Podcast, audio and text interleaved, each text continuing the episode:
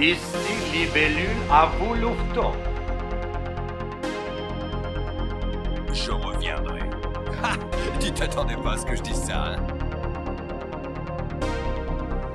Ah, c'est pas banal, ça. J'aime pas trop les voleurs et les fils de pute. Le suspect fait dans les 1m90, il est châtain et c'est un gigantesque enfant de pute. T'es un marrant, je t'aime bien. C'est pour ça que je te tuerai le dernier. Tu es chez moi, là, c'est la fête, tu viens me menacer Alors Alors Tais-toi, Raymond. Les pétounes de Constantine et les pétounes de Paris, vous êtes plus les mêmes. Murdoch, je vais revenir et j'aurai votre peau. Pourquoi est-ce que je perds mon temps avec un branquignol dans ton genre, alors que je pourrais faire des choses beaucoup plus risquées Comme ranger mes chaussettes, par exemple? Tu te souviens, Sully Je t'ai promis que je te tuerais le dernier. C'est vrai, Patrick, c'est ce que t'as dit. Je t'ai menti.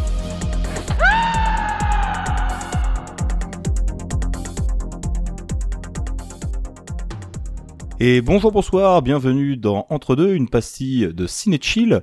Euh, vous le savez, Entre deux, c'est l'émission qui prend deux films aux thématiques similaires pour les comparer et euh, voir quel film on préfère parmi les deux. Mais là, c'est une édition un petit peu spéciale aujourd'hui car j'ai un invité. Je suis en compagnie de Gravelax. Salut Gravelax. Eh ben salut Mesgo, bah je suis très heureux de cette invitation. Euh, oui, j'avoue, euh, comment dire que le Ciné Chill en fait pour moi, euh, vous avez fait, euh, vous avez porté vos gonades.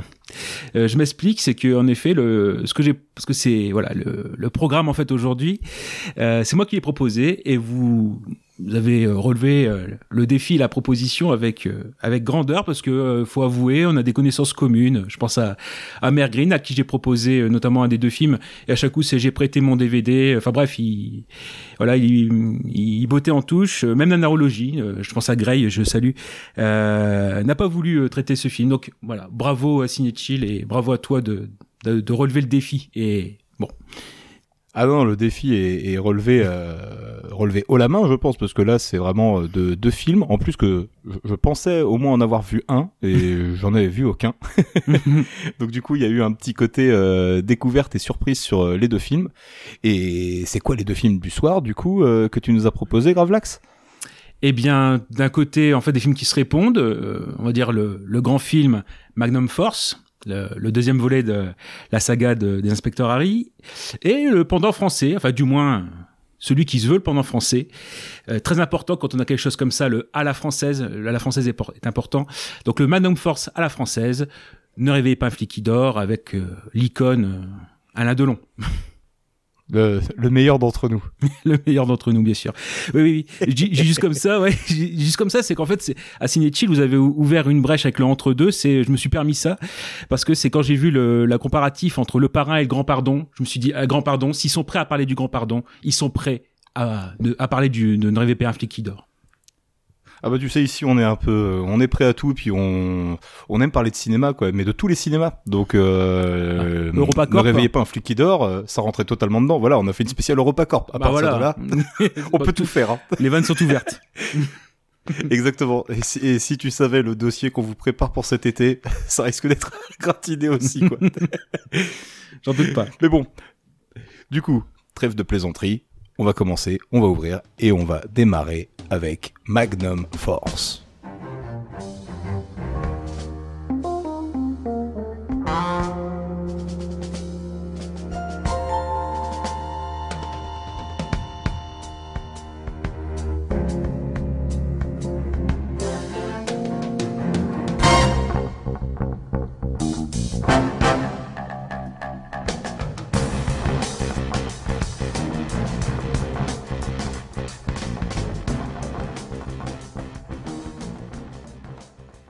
Et du coup, Magnum Force, un film de 1973, réalisé par Ted Post, euh, avec évidemment Clint Eastwood, euh, Hal Holbrook, que moi j'adore vraiment, j'adore Hal Holbrook, euh, notamment son son interprétation dans Creepshow, moi qui reste quelque chose de de, de sacré pour moi. Euh, il est sur le sketch de la de la créature euh, sous l'escalier. Oui. Il est vraiment super en en mari qui veut euh, qui, qui rêve d'assassiner sa femme en fait. Et qui se sert d'un monstre pour le pour le faire. Et c'est cette tronche tout de suite euh, sympathique pour moi, euh, là d'un coup, ça a été une vraie surprise de, de le découvrir dans cette euh, dans cet opus de, de l'inspecteur Harry. Oui, puis il aura un rôle assez assez similaire aussi, du, du moins dans dans les dans les attentions de son personnage, c'est la nuit des juges avec Michael Douglas. Euh, pareil, cette euh, réunion de juges qui veulent rendre la justice eux-mêmes, qui ne voilà, c'est celle qui ne considèrent pas comme assez euh, assez dure ou trop laxiste. Il y a ce même, enfin, on spoil déjà un petit peu le film, mais voilà, il a il a ce même rôle à peu près dans la nuit des juges que je peux aussi aussi conseiller. Bah, du coup, t'as bien fait d'en parler, parce que du coup, le, le synopsis du film, et qui sera plus ou moins le, le synopsis de notre deuxième film, ça se passe pas au même endroit, évidemment, parce que là, tout se passe à, à San Francisco. Et à San Francisco, il y a une, une série de meurtres euh, exécutés sur des, des criminels. Et euh, Harry Callaghan, euh, surtout dans une situation où il est assigné par son supérieur, le lieutenant Briggs, euh, à un nouveau coéquipier, euh, un débutant prénommé Early, euh, qui du coup va l'accompagner tout le film. euh, mais les deux sont envoyés directement euh, euh, plus ou moins à la circulation, ou en tout cas à un poste vraiment qui, qui les met un peu loin de toutes les affaires euh, criminelles à cause des conneries de Callaghan, hein, classique, qui, euh, qui a forcément dû casser la gueule d'un mec euh, euh, dans la rue et du coup se faire punir par son par son supérieur. Et du coup le film commence dans ce dans ce contexte-là. Euh, et on va finir par évidemment s'intéresser aux gangs qui euh, qui exécutent ces, ces expéditions punitives et il va s'avérer que bah les gens qui qui font ces expéditions sont des flics tout Mhm. bêtement. Et c'est euh, la grosse thématique du soir, quoi, du coup. Parce que c'est le- la thématique de ce film-là, c'est également la thématique de euh, Ne réveillez pas un flic qui dort. Et voilà, euh, c'est la première itération de, de ce thème, en tout cas pour, euh, pour nous dans cet entre-deux. En 1973, c'est Magnum Force. Et je l'ai découvert, du coup, pour, euh, pour l'occasion, pour, pour ce petit sujet que tu nous as proposé. Et toi, du coup, comment est-ce que tu as découvert le, le film? Ça doit remonter, je suppose? Ah, ça remonte en fait et c'est tout simple. C'est et puis pareil, on sera amené à, en parler. Bon, forcément, c'était ado dans une des multiples euh, rediffusions, enfin ou diffusions télé. Euh, film qui en fait avait m'avait interrogé et même c'est par ce film-là que j'avais commencé la saga euh, de l'inspecteur Harry parce que forcément, bah, euh, enfant des années 80. Il y a quelqu'un qui m'intéresse dans, le gang en fait de dans l'équipe de jeunes flics euh, justiciers, c'est David Soul, alias euh, Hutch de Starsky Hutch. et donc, euh, Mhm. et donc forcément, c'est par par cet acteur-là que je suis rentré dans le film en étant euh, enfant ou début d'ado qu'en fait. Donc c'est euh, voilà, c'est ce, voilà, c'est du moins cette curiosité qui m'a amené au film. Voilà comme quoi, bah on peut avoir des des entrées diverses dans les films. Bah là, c'est David Soul qui qui m'a fait rentrer dans ce film-là. euh, et bah faudra que j'en- j'en parle aussi un peu de son de son sort, du sort du personnage, parce parce que on va dire que dans les parce qu'il y a- un quatuor de, de jeunes policiers qui sont dans cette dans cette équipe de justiciers. Exactement. Et on va dire que c'est en Des théo- francs-tireurs. des francs-tireurs, voilà, c'est ça. Et, euh, et en fait, c'est en théorie le plus grand rival d'Harry Callahan. Donc en fait, euh, ce qui fait que par rapport à son sort, ou là, à la fin, la fin du film, comment la situation se règle, il y aura déjà une déception. Voilà, même si voilà, même si c'est le grand film euh, par rapport aux deux qu'on propose ce soir, euh, il y a une petite déception. euh, par rapport à la résolution en fait de de enfin le, le sort en fait parce que notamment personnage d'Harry c'est en plus on commence le film comme ça avec la présentation du Magnum Magnum 44 et finalement Ah, C'est ça, c'est la présentation même du film. En fait, c'est le générique d'intro euh, et le générique euh, bah, pose directement un truc sur la table. C'est voilà, le Magnum, euh, l'arme est là pour tuer. Euh, on va pas se poser de questions, quoi. C'est vraiment la folie, la, pe- la folie, la police euh, un peu expéditive et la vision un peu droitière que que défend Eastwood dans ses films de base. Oui, et puis là, c'est en fait, euh, il pose, enfin, c'est ça aussi par rapport à Magnum Force. C'est vrai qu'il faut un peu expliquer peut-être le, contexte euh, tout court. C'est vrai que c'est, en fait, c'est un film qui n'est pas prévu à la base. Euh, et que, alors, si on revient juste sur le générique deux secondes, c'est vrai que c'est présenté comme l'âme la plus puissante, le Magnum. Et déjà, on a la question de, en gros, c'est euh, comment on s'en sert, euh, contre qui, la responsabilité de la violence et l'idée de euh, un devoir, parce que c'est vrai qu'aux États-Unis, il y a la question du du port d'armes et, euh, Mm, sou- et souvent, bah c'est oui, certes, c'est pris comme un droit, mais le générique entre guillemets, avec justement la- à la fin où le, le comment dire le, le, fusil, enfin le voilà le viseur entre guillemets est pointé vers le public et en plus avec un un, un pistolet qui tire, ça met le public aussi face à la responsabilité et euh, à la question de la violence. Et en fait c'est ça aussi où euh, Eastwood il a voulu remettre un peu les compteurs euh, surtout face à une critique, bah, celle qui est connue hein, forcément du premier inspecteur Harry, c'est la critique américaine, c'est Pauline Kael qui avait dit en gros si on fait très court que le premier inspecteur Harry bah ça nous montre c'est un film immoral et fasciste. Et donc en fait euh, c'est euh, comme je disais en effet le Magnum Force au départ n'était pas prévu. Il y a pas il y avait pas de suite qui était prévue et euh, bah faudra peut-être en expliquer si on a le temps ou si euh, on en ressent le besoin. Mais euh, oui en fait l'idée c'est que bah, Eastwood voulait montrer à Pauline Kael. C'est une réponse à une critique, ça qui est bizarre. Euh, engager, engager autant de moyens pour, euh, une réponse. Mais euh, oui, c'était à montrer, bah voilà, euh, vous m'accusez de fasciste, je vais vous en montrer des vrais fascistes. En fait, il y, a, des gens qui sont encore plus à droite que moi, donc euh, c'est cette partie-là. Donc ce qui fait que euh, on a ce côté certes. Euh, comment dire euh, présentation de l'arme euh, ici qui doit être euh, voilà l'image de, l'inspecteur Harry. Mais il y a déjà cette ce questionnement de bah oui euh, mais cette arme comment on s'en sert? Et surtout que dans la résolution finale et bah à aucun moment pour euh, éliminer les euh, on va dire les quatre méchants qui restent à aucun moment il n'utilise le Magnum. Ne, il ne tire pas sur les quatre derniers méchants qui restent. C'est toujours par notre moyen Bah non, c'est un petit peu particulier, c'est justement ce truc-là, parce que le film a l'air de, de, de se concentrer en fait beaucoup sur, euh, en termes de, de scènes d'action, euh, sur des poursuites en bagnole en fait quoi. Il y a, y a beaucoup beaucoup beaucoup de poursuites en bagnole, euh, à moto, euh, la, la géographie de San Francisco il fait beaucoup, et ça c'est pareil, c'est un truc que je trouve assez euh, cool de placer le contexte dans, dans San Francisco, qui de base est une ville euh, hyper progressiste, et d'y faire évoluer l'inspecteur Harry, qui est quand même un des symboles de, de, de- des républicains euh, américains, quoi.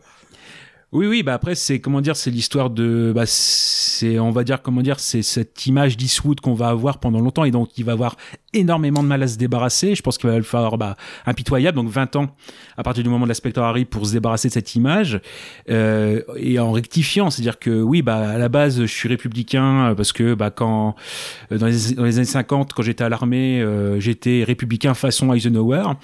Et euh, en fait, euh, je, au bout d'un moment, c'est lui, il est parti pour ni droite ni gauche, ni démocrate, ni républicain. Euh, c'est ce qu'on appelle le, le libertarien. C'est qu'en gros, C'est ce euh, que j'allais dire, voilà. le libertarien, ouais. voilà, l'État, l'État doit laisser tranquille un maximum les, les gens pour la liberté individuelle.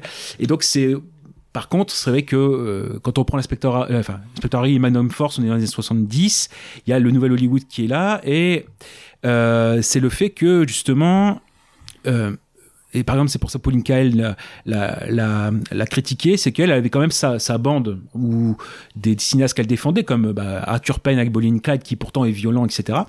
Peckinpah, pareil. Euh, mais euh, comment je vais dire ça? Le, le fait que l'inspecteur Harry critique tous les extrêmes, y compris la contre-culture, bah voilà, entre guillemets, pour Pauline Kael, c'était pas touche à la contre-culture. Euh, ça amène, enfin, c'est c'est libertaire, c'est libéral, etc. Et donc, ce qui fait que bah, l'inspecteur Harry, si on regarde bien dans les méchants qui vont venir, du moins jusqu'au le cinquième, je laisse de côté, même si dans le cinquième, il tue une, il tue une critique qui ressemble à Pauline Kael, parce que finalement, il a beau eu faire tout ce qu'il voulait, euh, jamais Pauline Kael jusqu'au bout euh, n'a reconnu le comment dire le la, la qualité L'acharnement, quoi. Ah, c'est l'acharnement. Donc finalement, il dit bah je peux pas me mettre d'accord. Bah allez hop, euh, dans, dans la dernière cible, bah, je- Expédie, quoi. je- j'expédie. Et en fait, ça, c'est-à-dire que euh, si on regarde bien les, les méchants dans les Harry, bah, le premier qui était Scorpio, c'est extrême gauche, plutôt, enfin, ou la gauche. On revient à le Magnum Force, bah, c'est plutôt milice d'extrême droite euh, de, de, de policiers. On revient. Enfin, même carrément. Ouais, c'est ça. Et euh, le 3, c'est- on revient un petit peu sur l'extrême gauche. Et euh, la enfin, le, le quatrième, euh, euh, ici, euh, c'est plutôt quelqu'un de droite. Donc en fait, on a un ping-pong, entre guillemets. Et euh, c'est en effet l'idée de euh, l'inspecteur Harry qui est contre euh, tous les extrêmes, contre dernier rempart contre l'anarchie éventuelle des deux côtés. C'est un peu bizarre comme... mais en fait, voilà, comme tout est politique, on me dira aujourd'hui, tout est politique aussi, mais surtout en 73 où bah voilà il y a quand même une période assez chargée bah, la figure du héros elle est très euh, qui n'a pas de faille ou qui enfin même si Harry il en, il en a mais euh, en fait ça dépend vraiment quel épisode de la saga. Et en fait euh, comment vais dire ça? Euh, pour pour Harry euh, le- ce côté comme héros et ben il a du il a un peu du plomb dans l'aile cette figure parce que avec le nouvel Hollywood on a beaucoup de films bah, j'allais dire pessimistes ou du moins où les héros euh, je sais pas je prends la fin du lauréat qui quand même a une fin qui est euh, euh, qui est quand même pas pas optimiste si on fait si on est dans la subtilité des regards etc Non, voire, voire- pas du tout. hein. Non, non, elle est pas du tout optimiste. la bah fin voilà, Lauréat, hein. bah c'est ça. Mais bref, on a ce, cette, cette euh, ambiance pessimiste ou ambiance euh, des héros avec des failles. Et là, cette figure de l'inspecteur Harry, euh, bah, c'est toujours le, voilà, le, côté un peu. Bah, déjà, si on, fait tout ça, bah, c'est plutôt l'homme blanc, euh, voilà, raciste, rétro, rétrograde, et qui, voilà, entre guillemets, ça aussi, on en parle. C'est un terme qu'on parle beaucoup, mais ouais, il a mis 20 ans à déconstruire ce, cette image-là. ça lui a collé à la peau, quoi. Ah bah après, euh, faut voir un petit peu comment est-ce que ça se passe dans le film, hein, euh, parce que par exemple là dans le film, Eastwood c'est un amant, enfin un amant, un aimant à gonzesse quoi. Toutes Ah. les nanas qui croisent dans le film, elles veulent toutes l'inspecteur quoi.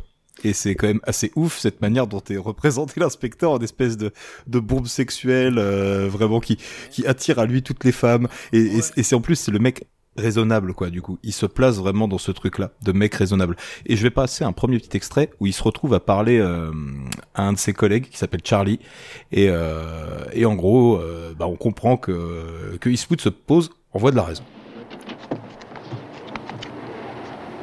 Harry. Qu'est-ce que t'es dingue? J'aurais pu te tuer, grand corneau. Oui, j'ai vu ça, Charlie. Qu'est-ce que tu fais Ça fait un bout de temps qu'on s'est pas vu, hein? Ah oui, je, je me promettais d'aller te voir, mais beaucoup de boulot. Ouais, ben... Tu sais, je vis plus avec Carole, c'est fini. Ah, C'est une sale histoire. Ouais. Ouais. Ça fait la troisième fois. Bon sang, le temps passe. Ça me fait peur quand j'y pense. Il y a dix ans qu'on se connaît, hein, nous deux, depuis que je suis venu ici. Tu te rends compte? T'as de la chance, hein, tu bouges pas. Est-ce que j'ai vieilli, moi? Fais-toi muter, fais un travail de bureau, Charlie. Les rues, tu les as assez arpentées. Ah, Pourquoi on n'est pas resté dans les Marines De nos jours, quand un flic descend une guape dans la rue, le mieux est qu'il prenne le corps pour le faire disparaître. Parce que sans ça, ces saligots, ces enfants de pute du service du procureur, nous crucifieront d'une manière ou d'une autre. Si nous tuons, c'est un crime. Mais nous, on peut nous tuer. J'ai pas raison. Tu as fait du bon travail, pourquoi tu...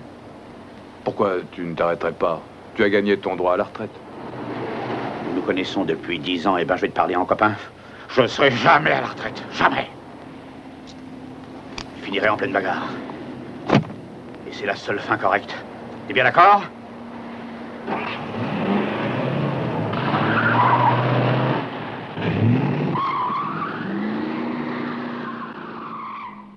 Et voilà quoi. Euh, Harry, euh, c'est un mec, euh, c'est un mec intègre. C'est un mec intègre. Lui, la justice, ok, elle est pas parfaite, mais mais, mais c'est un truc qui, il a pas trouvé mieux. Donc du coup, il faut faire avec ce système-là. Sinon, c'est le bordel. Et même son collègue qui est en train de craquer, bah, il essaie de le remettre dans le droit chemin, quoi.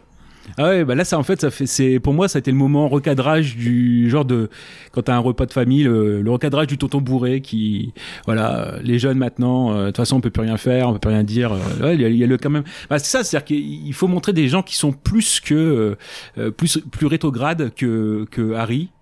Et justement, en plus, cette scène, elle est en contraste tout à fait avec euh, finalement juste après. Il rencontre pour la première fois la, le quatuor euh, au centre de tir Mmh.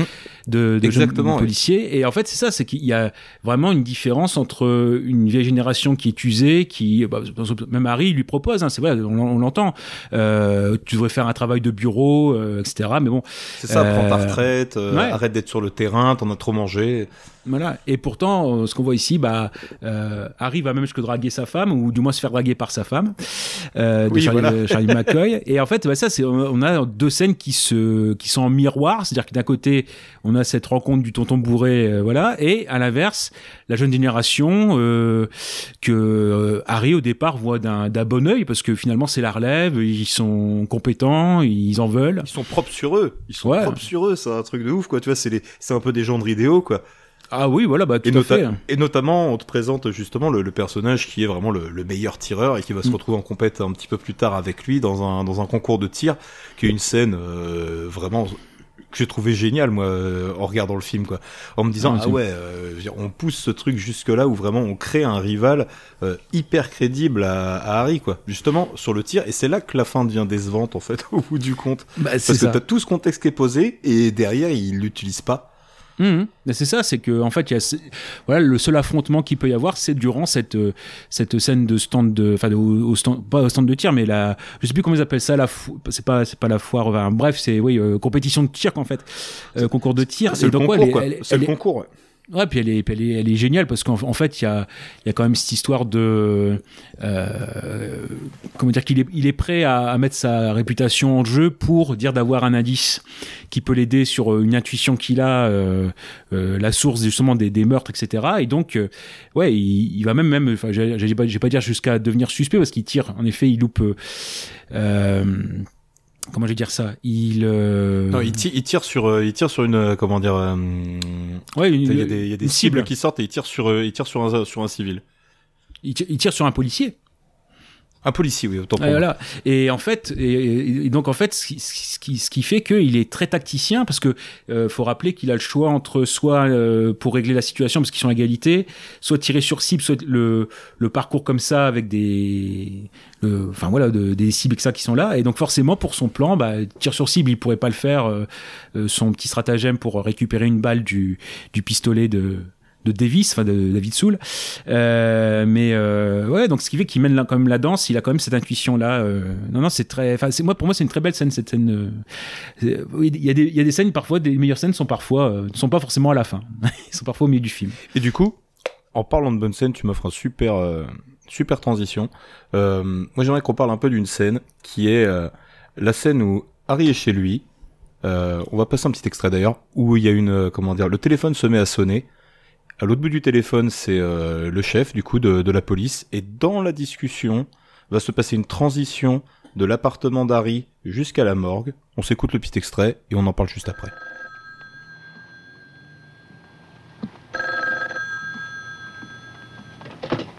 Oui. Harry, ici Briggs. Vous êtes seul? Non, et je vous dirais même que je suis avec une amie charmante. Eh bien, remettez votre chemise et votre caleçon, oubliez la fille et filez à la morgue au galop. La morgue? Pourquoi la morgue, Briggs? Je ne suis plus à la criminelle, je fais partie des patrouilles de surveillance, vous vous rappelez? Non, c'est fini, Callahan. Votre second et vous, vous revenez à la criminelle. Un tantinet dramatique, hein, Briggs. Ce n'est guère votre genre. Tout ceci est intentionnel. Il se peut que cette affaire soit plus importante que nous croyons. Attaque à main armée et tripot. Vol de voiture. Trafic de drogue et prostitution. Ce qu'on fait de mieux dans le genre. Callahan, quelqu'un essaye de déborder les tribunaux. Jusqu'ici, tout ce que vous avez dit est juste. Ça vient d'arriver il y a une heure. Quelqu'un paraît se mêler de tout. Celui-là, tiens, était un souteneur. Une de ses filles. Comment l'a-t-on tué? Un peu avant qu'il se fasse descendre, je pense qu'il l'a forcé à avaler de l'eau de Javel ou quelque chose de ce genre. Il lui a nettoyé sa vilaine arme noire. Vous, vous êtes un tendre, hein? Dites, est-ce que je vais être obligé de l'avoir constamment sur le dos Oui, vous allez travailler avec le lieutenant Brie sur cette affaire-là, mais je vous préviens que si vous faites encore une de vos conneries, je vous sac sans hésiter. Tenez, regardez ça. Le chef arrête pas de m'appeler, je l'ai tout le temps sur le dos. Même aux toilettes. J'ai pas enlevé mes chaussures depuis deux jours, et on n'a pas la moindre piste et aucun témoin. Et du coup, bah, cette scène de cette scène de la morgue, euh, enfin en tout cas de la transition, euh, amorce vraiment le début de, de, de l'intrigue pour de vrai. En fait, jusqu'ici, on était sur des sous-intrigues, sur euh, Harry sauve des gens dans un avion, euh, euh, on se déplace un petit peu à droite à gauche dans, dans San Francisco, il y a quelques exactions, on comprend qu'il qu'il se passe des choses. Mais là, le film commence vraiment à ce moment-là et on est quasiment à une heure de film. Mine de rien, c'est un film qui prend bien son temps pour installer une ambiance. Et ça, c'est généralement c'est quelque chose que que j'aime beaucoup, notamment dans les films des années 70. Là, c'est lent, ça prend son temps, ça pose une ambiance. Et encore une fois, moi, c'est tout ce travail-là euh, qui fait que ça, ça gâche, comme tu disais, euh, la fin, quoi, du coup, parce qu'on s'attend à une espèce de finale euh, un peu époustouflant, un truc qui vraiment va nous en donner. Et euh, on avait eu plein de choses qui pouvaient nous permettre d'espérer ça, et notamment cette scène avec, comme on le disait un petit peu avant, la transition entre l'appartement de Harry et la morgue dans le discours, dans le dialogue. Mhm. Et là, on commence à expliquer à Harry ce qui se passe et la place qu'il va reprendre dans l'enquête avec son, avec son coéquipier. Oui, oui, bah, c'est-à-dire que forcément, quand on connaît la fin et qui est le cerveau ou le chef, tout du moins, de comment dire, de, des cas du Cotuor, euh, et bah forcément, on s'aperçoit en revoyant le film que tout au long, euh, enfin du, du, moins durant cette première heure, tout est fait pour écarter euh, Harry de l'enquête parce que justement de par réputation on sait que c'est quelqu'un de hargneux et qui euh, qui suit son instinct en fait ça aussi qu'il qu'il identifie très bien le mal parce que bah il a une partie de mal peut-être en, en lui-même donc euh, voire sûrement hein. voir sûrement. Euh, non, parce qu'il est un peu adouci dans, dans ce film-là, donc par rapport au premier. Et euh, ce qui fait que oui, il y, a, il y, a, un stratagème qui est fait pour euh, euh, le détourner de toutes les manières possibles de l'enquête. Et finalement, quand on fait appel à lui, c'est que voilà, on ne peut pas passer, à, on ne peut pas, on ne peut pas passer à autre chose, ou du moins c'est pas le cerveau qui qui en, qui, en, fait la demande. il est obligé. Bah, en tout cas, on n'a pas le choix. On n'a pas ça de faire appel à lui parce qu'en fait c'est presque le dernier qui reste pour pouvoir résoudre cette affaire. Euh, on sait que malgré tous ses défauts, c'est un mec efficace quoi. C'est un mec efficace et donc ce qui fait qu'on a toutes euh, bah, toutes les des scènes comme ça qui peuvent être un peu gratuites. La, la scène du pilote d'avion euh, où on montre quand même qu'il est le tough guy quoi. Hein, le voilà il faut le hard boy. Euh, enfin, moi, je sais pas, moi, en pilote d'avion, vu comment il la joue, euh, ouais, est-ce que vous savez piloter? Bah, bah non. Et puis, il laisse quand même le temps, alors qu'il a le flingue sur la tempe de, du, du terroriste. Euh, il, il, met à temps avant de, le, de freiner, etc. Moi, je dis, il, il serait tombé sur Castor Troy. Euh, moi, je prends quand même, il se prend un pruneau dans la tronche, quoi, le Harry. Ah, c'est clair. Ouais, il aurait pu lui sucer la langue déjà. voilà. Donc euh, bon, non non, mais donc c'est ce qui fait quoi Bon, on, on, voit le côté euh, euh, tough guy, le côté euh, Pareil, le fait qu'il ait un coéquipier euh, afro-américain, bah pareil, c'est en réponse au premier où quand il fait sa tirade dans, dans la rue, est-ce que tu te sens chanceux C'est face un, un Afro-Américain aussi. Donc là, on dit, bah voilà, il a un Afro-Américain comme comme collègue, ça, ça rattrape. Euh, donc il y, y, a toutes des petites choses comme ça. Puis en parallèle, on a forcément les actions. Il, il, crée un vrai affect en plus vis-à-vis -vis de ce, ce gars-là. Il y a vraiment un truc qui, qui marche bien, euh, mine de rien, dans leur, euh, dans leur relation de d'équipier à équipier. La manière dont ils discutent, la manière dont ils échangent vis-à-vis -vis des, des affaires, de la manière de gérer le truc. Je trouve ça hyper bien, euh, hyper bien rendu, quoi, mine de rien. Tout, toute cette relation qui se noue entre deux, alors que c'est pas gagné à la base, quoi.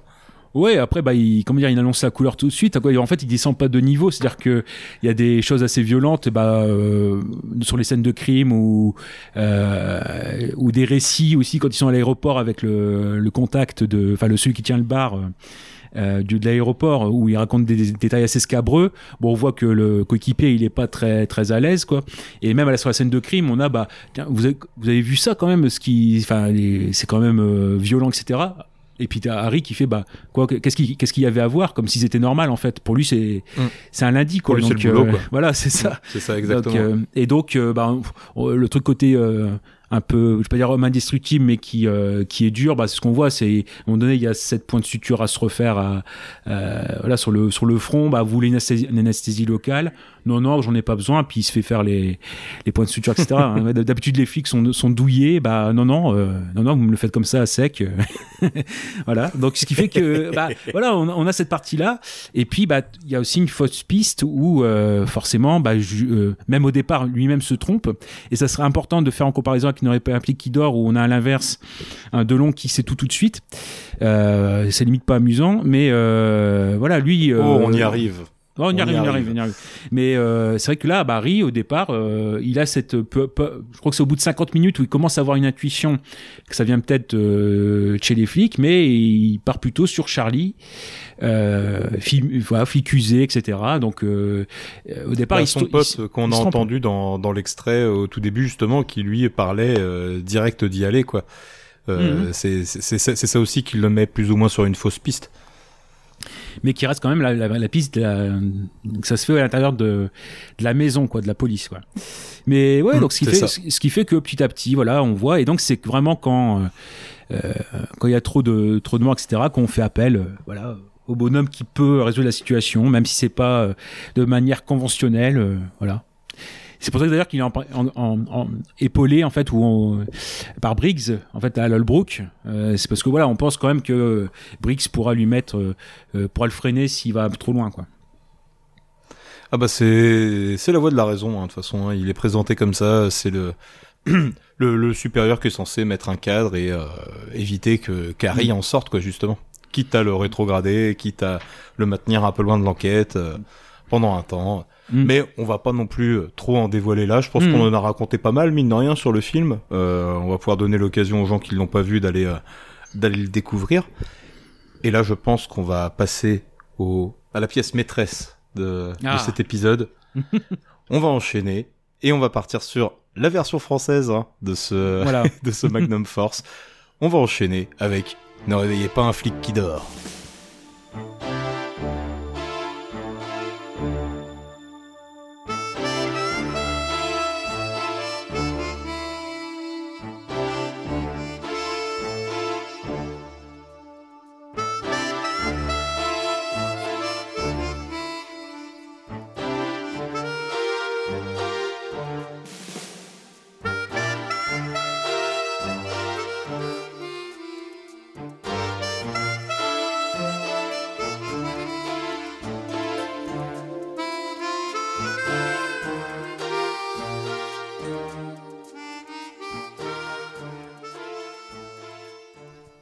Bien, comme promis, on va vous parler d'un magnifique film français de 1988.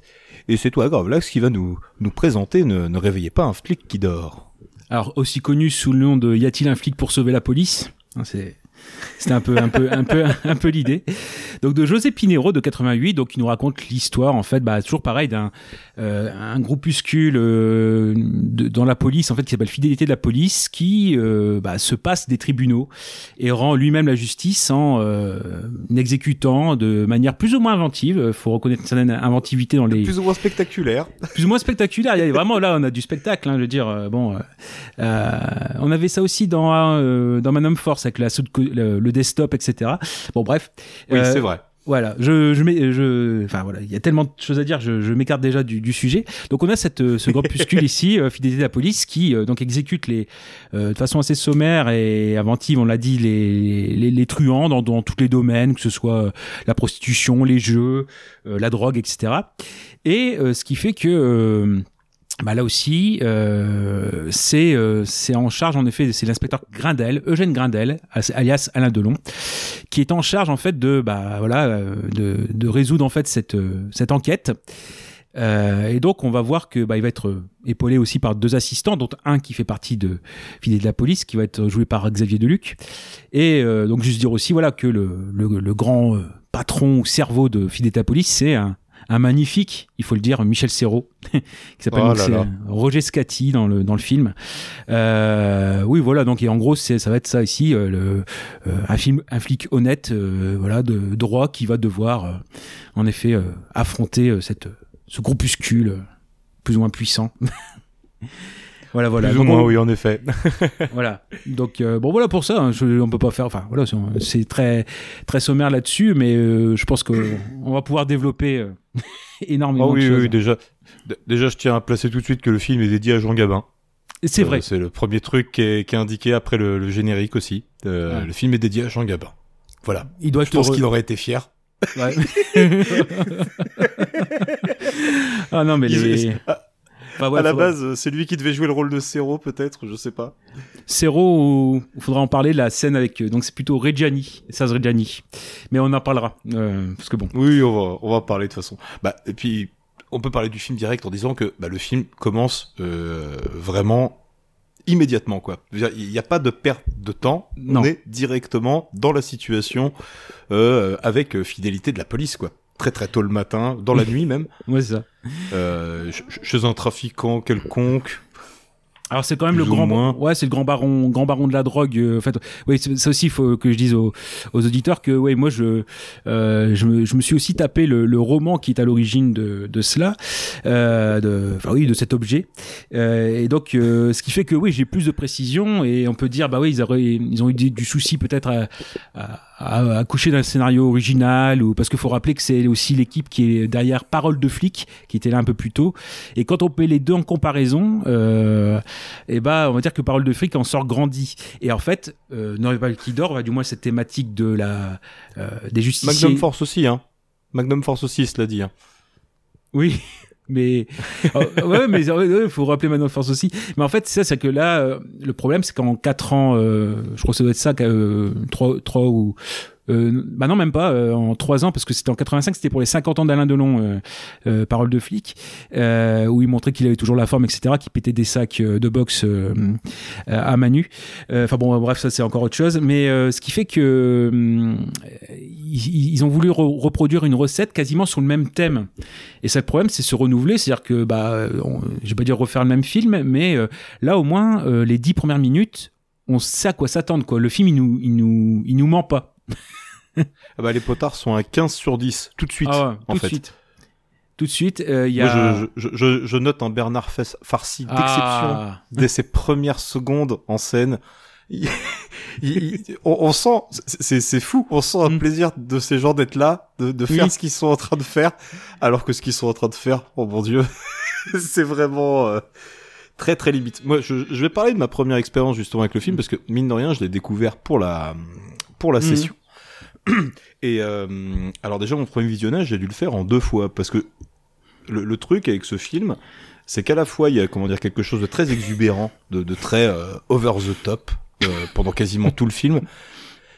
Mais cet over the top euh, au premier visionnage je l'ai trouvé un peu lourd et un peu compliqué à supporter parce que pour le coup on parlait d'un film fasciste pour l'inspecteur Harry là on est quasiment dedans quoi parce que vraiment c'est hyper raciste c'est hyper sexiste c'est ça ça prend pas de de, de pincettes ou quoi que ce soit c'est hyper direct et c'est- dur à accueillir je trouve quand tu le regardes pour la première fois aujourd'hui en 2023 quoi ah oui Là, d'un coup, ça te fait un truc, pff, ah ouais, dur, quoi. Et j'ai dû le revoir, du coup, pour la session, pour pouvoir revoir le truc un peu plus à froid, on va dire, en sachant ce qui se passait dedans, ce qui Mhm. se disait, la manière dont c'était interprété. Et d'un coup, bah, en fait, moi, le film, je le trouve fascinant. ah Parce oui que oui je, je, je- j'ai du mal à, je, je- je pense que déjà Delon était dans sa période un flic. Il me semble il a beaucoup fait de films avec ce, ce personnage-là, un petit peu de bah, euh, du flic euh, à- qui, qui devrait être usé, mais en fait pas tant. Il me semble que c'est ça dans le bouquin. Il me semble que le personnage de Delon est plutôt un flic usé et que là, euh, il se transforme en super flic. C'est ça Super flic à qui il ne peut rien arriver, jamais, Mm. qui a toujours un coup d'avance sur tout le monde et qui, qui sait tout quoi. Avant Voilà. même que les choses se passent. Oui, en fait, c'est ça, c'est-à-dire que euh, Eugène Grindel, ça devient Eugène Grindelon. C'est-à-dire, c'est, moi, je l'ai surnommé comme ça. Euh, d'ailleurs, Eugène Grindel, c'est le vrai nom de Paul Éluard. Hein, euh, donc, ils, quand même, ils sont pas. euh, Il y a la petite référence, le petit clin d'œil. Mais c'est vrai qu'en fait, le, dans le roman, ça, c'est on a quelqu'un qui est qui vit seul. Là, la première fois qu'on présente le personnage de Grindel, il est au lit. Enfin, c'est une mannequin qui vient la, le le réveiller. Donc déjà, bon voilà, qu'il appelle. Oh, eh, attends. Ça, c'est parfait, parce que là, tu m'offres une occasion géniale de, de passer un extrait avec euh, la mannequin qui parle, et vous allez voir, c'est savoureux.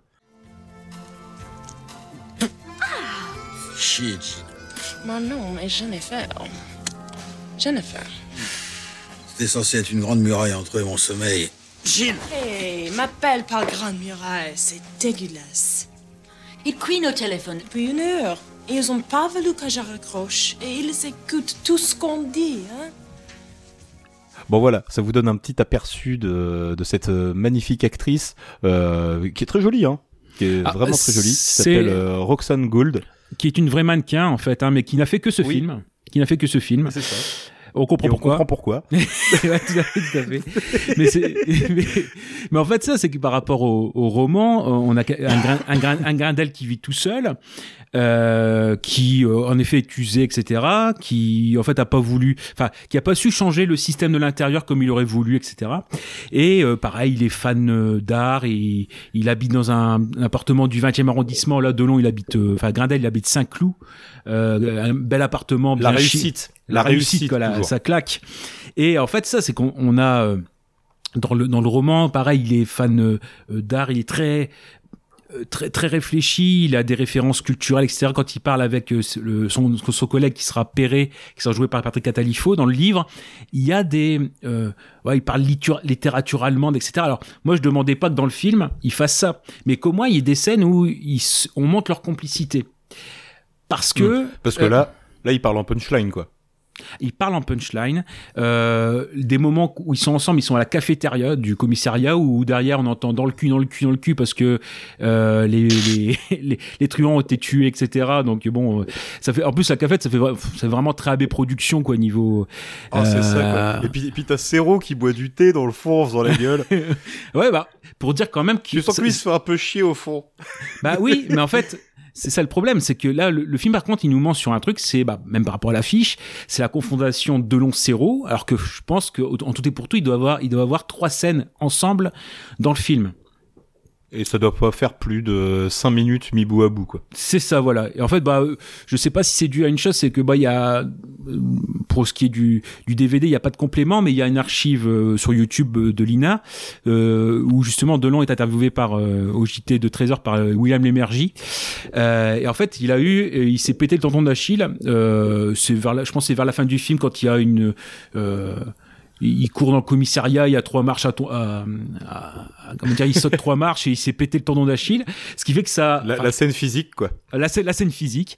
Et, euh, et en fait je, je pense que ça c'est pendant pendant le temps où il a été à l'hôpital ils ont tourné les scènes avec Serrault parce que ça c'est quand Delon est pas là il y a Serrault euh, qui là faut quand même bien le rentabiliser. Mais c'est vrai qu'au total la confrontation telle quelle elle a pas elle a pas lieu. Et euh, bref il y a aussi ce côté là où je pense que dans le par rapport au roman tout ce qui était cerveau, ils l'ont enlevé.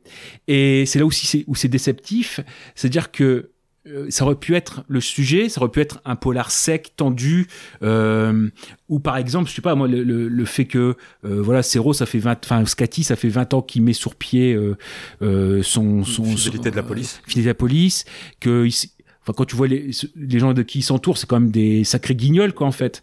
Et c'est des caricatures. C'est pour ça que les voir, les voir aujourd'hui, c'est vraiment des caricatures de, de fachos. Et dans le roman, bah, on voit quand même qu'ils, euh, euh, ont quelques références quand même. Et justement, le fait d'avoir un antagoniste qui est machiavélique parce qu'il est capable de réfléchir à, à, à- comment dire, à des, comment dire, à mettre en place des, un plan comme ça, c'est assez, assez fort euh, pour reprendre le pouvoir ou, s'étaler sur toute la France. Euh, bah là, c'est totalement absent du film. Enfin, je sais pas, tu vois des, des, enfin, là, là, quand tu parlais de la scène du début du saccage euh, du baron, chez Baron de la drogue, tu vois euh, Deluc euh, qui face à un miroir, qui fait on se connaît, puis qui fout un coup de boule dans le. Ah, mais ça, c'est incroyable, ça. Ouais, c'est complètement fou, quoi. Donc, ce qui fait qu'en Ah, fait, là, tu comprends plus ce qui se passe, en fait. Tu comprends Non. plus ce qui se passe, tu comprends plus dans quel film tu es, mais c'est quoi ce délire?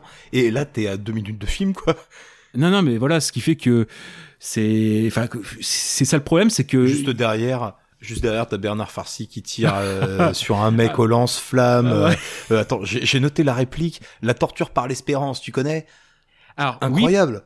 Parce que en fait, dedans, euh, c'est dans le roman, en fait, c'est la torture par l'espérance qui est un qui est de Edgar Allan Poe. En fait, donc dans le roman, Mm. ils, disent en effet, voilà, il y a ce côté-là quand même. qui est important et en fait il y a beaucoup de choses comme ça qui euh, marchent dans Magnum Force parce qu'il y, y a quand même des trucs assez euh, inventifs je pense ouais le je dis la le, le macro qui euh, euh, qui tue sa une de ses euh, comment dire une, de ses euh, des personnes qu'il a sous sa main à la, à- au desktop. Euh, c'est aussi inventif. Mais là pour, pour moi il y a il y a ce côté où euh, euh, tout- tout, ce- qui pourrait accrocher ou euh, renforcer les liens, euh, ça, ça le fait pas. Par exemple, Man of Force, bah, tant, pis, on spoil. Mais par exemple, quand euh, quand il perd son son coéquipier avec un euh, une bombe dans sa boîte aux lettres, dans la boîte aux lettres. Voilà, on, on- on est triste pour pour pour lui parce qu'on veut pas qu'il meure. Là, C'est ça, exactement, ouais. Là, Cata- Catalifo Perret, en plus, dans la bande-annonce, euh, c'est spoilé quoi. Il dit bah je veux savoir qui a tué Perret. Vraiment déjà. bon, Non, il- sérieusement Ah si si si si. Bon après la- les annonces, les bandes-annonces à l'époque elles font trois minutes quoi. Donc c'est vraiment pour montrer qu'on qu'on s'en fout et que c'est que c'est Delon qui est important. Euh, mais euh, Et puis surtout qu'il a une mort, il a une bah- mort vraiment. Mais c'est- c'est c'est improbable en fait quoi. Bah, ça, euh, ça- pue la merde quoi. C'est- C'est-à-dire que dès le départ il arrive, c'est il se- nul. il se fait désarmer. Euh, il rentre, euh, voilà, il y a déjà des mecs armés euh, autour et il arrive euh, forcément devant, Non, surtout, devant le tribunal. surtout, quoi. je sais pas, tu te dis justement que c'est des mecs qui sont censés euh, avoir une espèce de mini code de l'honneur quand même, quoi. C'est des gens qui, ok, sont d'extrême droite et machin, tout ça, mais t'as des, comment dire, t'as des méthodes, quoi. Et là, non, ils exécutent un pauvre type désarmé, manchot. Manchot. Ouais. Euh, Enfin, euh, voilà, quoi. Il y a vraiment toutes les cases qui sont cochées pour le, le, le pire meurtre de con du film, quoi. Et, et donc en fait, ouais, tu tu dis bah vraiment même ce personnage-là qui pourtant euh, était attachant, il avait une femme, des enfants, etc. Enfin un enfant. Euh, tu dis ouais franchement c'est une mort à la con quoi. Donc euh, quand il meurt, bah tu dis bah oui bah tu euh, franchement ça sentait la merde dès le départ. Après dans dans le roman, pareil, c'est pas, enfin, il y avait quand même cette idée que, voilà, il allait rencontrer le le, le patron entre guillemets, mais que le patron euh, qui qui avait toutes les listes, etc., euh, devait se barrer tout de suite après, mais qu'il y avait vraiment que le patron. Donc c'était beaucoup plus, enfin, dans le roman, on comprend mieux qu'est-ce qui l'amène à, à- là-bas, en fait. Mais là, vraiment, dans dans le Là, là, là, ça tombe vraiment comme un cheveu sur la soupe, quoi, quasiment. Ah non là vraiment rien du tout quoi donc euh, ce qui fait que ouais ça même même ça donc euh, euh, c'est assez déceptif euh, Enfin, il y a des trucs qui vont pas quoi. Et pourtant, ils ont, c'est ce qu'on voit. C'est, bon, bref, dans le roman, il y a, vraiment ce côté où il y a une vraie union et un vrai rapport, rapprochement entre les deux, même rapprochement spirituel. Même à la fin du roman, pour euh, le, enfin le Grindel adopte le fils de Perret. Oui, d'accord. Donc il y a une relation qui s'est vraiment créée entre les deux. euh, du coup, euh, ça à aurait ce fait point-là, ça, quoi. ça aurait fait une belle image finale. Bah non, bah là, on- il finit avec le mannequin. Euh, on voit la carte euh, de police qui se qui se casse. euh. D'ailleurs, c'est la photo En de ouais. c'est la photo de Delon dans Parole de flic. Donc quand même, il y a un, il y a un petit clin d'œil. Euh, mais voilà, Bah, c'est le même réal, c'est la même équipe, euh, ça se comprend. euh. Voilà, voilà. Mais ce qui fait que euh, Et puis en fait, je, ouais. je- je crois qu'il y a un truc aussi avec Delon vis-à-vis de ce film qui est un petit peu comme Clint Eastwood, quoi. On lui a reproché vraiment le côté trop droitier et il a dit ah ok bon bah allons-y alors. Ah oui, je Je voulais vais vous montrer ce que c'est des vrais fachos. Ouais, ouais, bah je voulais pas, bah, enfin parce que on est, on est dans les dans les points communs, bon, bon, bon ça en fera déjà un, mais c'est vrai que bah, on est juste à- après que Delon ait déclaré, bah oui, j'apporte mon soutien à, à Jean-Marie Le Pen à l'époque, euh, parce que de toute façon il dit bah je suis connu pour être gaulliste, pour être de droite, donc je- que je sois plus ou moins, enfin plus ou moins à droite, c'est pas grave. Et en fait en 88 parce que forcément il y a eu ça, bah, aux élections présidentielles, il a dit bah non, je vote pour euh, Raymond Barre. Donc il est reparti au centre. euh, C'était l'époque où en fait on, on demande à ces gens-là de se recentrer ou du moins de voilà. Donc ils, ont- ils ont cette image-là en effet où il fallait euh, fallait recentrer l'idée quoi. Donc c'était Ouais, ouais, donc on est, on est dans il y a un point commun aussi dans, dans cette partie-là. Mais ouais, ouais, donc ce qui fait que bah, ce, ce, ce film-là, il y a quand même, enfin, le problème, c'est ça, c'est que, comme, tu dis, il y a une sorte de sidération, une fascination. Et par exemple, c'est le fait aussi que quand il veut être drôle, il ne l'est pas. Je pense à toutes les blagues avec euh, le brigadier qui sont la merguez. euh, Enfin, Ah voilà, ouais, non mais ça c'est d'un lourd, c'est d'un lourd. Avec les merguez avariées, il vit dans Ouais. une matrice. Oh là là, c'est Ah ouais, ouais. c'est pompeux, c'est chiant. On sent qu'on veut faire un bon mot, mais que mais que ça passe pas du tout. Ouais. Et, et à l'inverse, il est drôle quand il veut pas l'être, quoi. Donc, euh, enfin, Alors, en parlant de ça, en parlant d'un drôle, c'est- mais qui ne veut pas forcément l'être, euh, je vais vous passer un, un petit extrait où vous reconnaîtrez peut-être la voix de, de Philippe Naon, un acteur que- Ah. que, j'aime beaucoup, qui vient faire un petit coucou par ici, même s'il ne fait pas long feu, si j'ose dire. Et éventuellement, je sais pas pour toi, est-ce que tu as mis euh, celui avec qui il parle? Euh, J'ai tout mis, j'ai mis toute la petite scène avec les gendarmes. Je vous balance ça et Eh on bah- en parle euh, juste derrière. Eh ben, faut, reco- faut reconnaître euh, celui à qui il parle.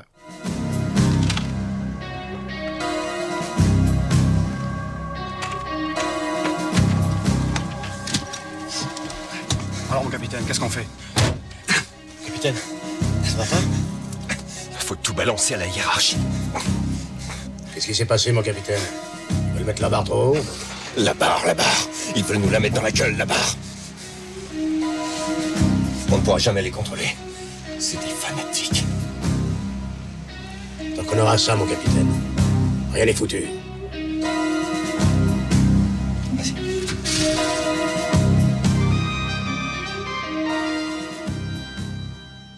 Est-ce que vous avez reconnu alors du coup ce l'homme qui accompagnait euh, Philippe Naon?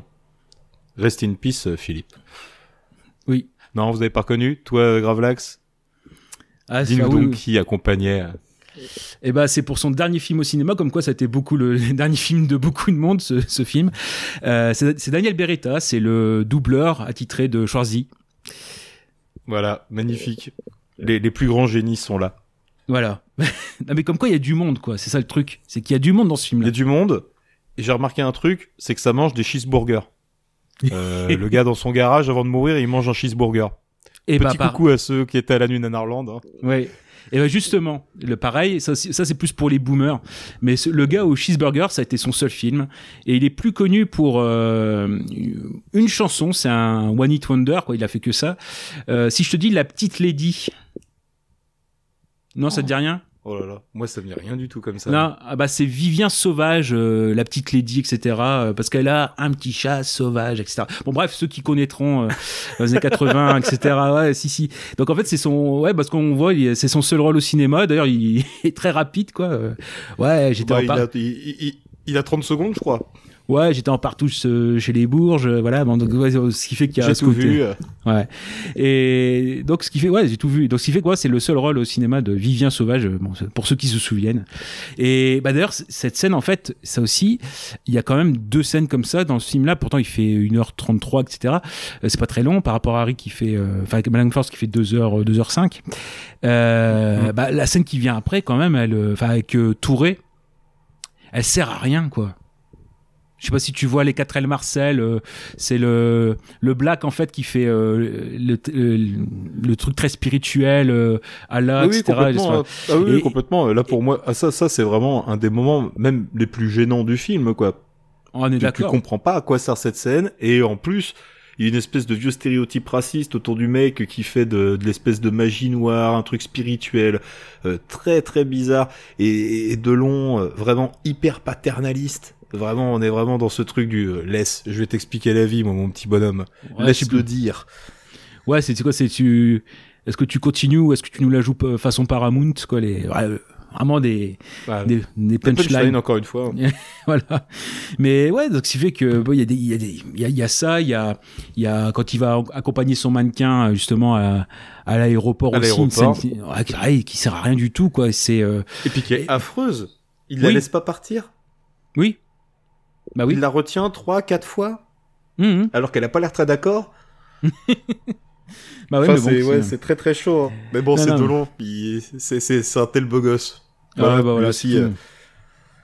Ah, même même euh, même quand il porte les bottes en caoutchouc, qu'il est au volant d'un Caterpillar quoi, dans un terrain vague. Ah non mais alors ça, puis c'est pareil. À quoi ça sert? Ça ne sert à. Mais, mais en même temps, ça rapporte une vraie touche d'absurdité au film et qui du coup permet de pas euh, direct ranger le film dans la catégorie navet.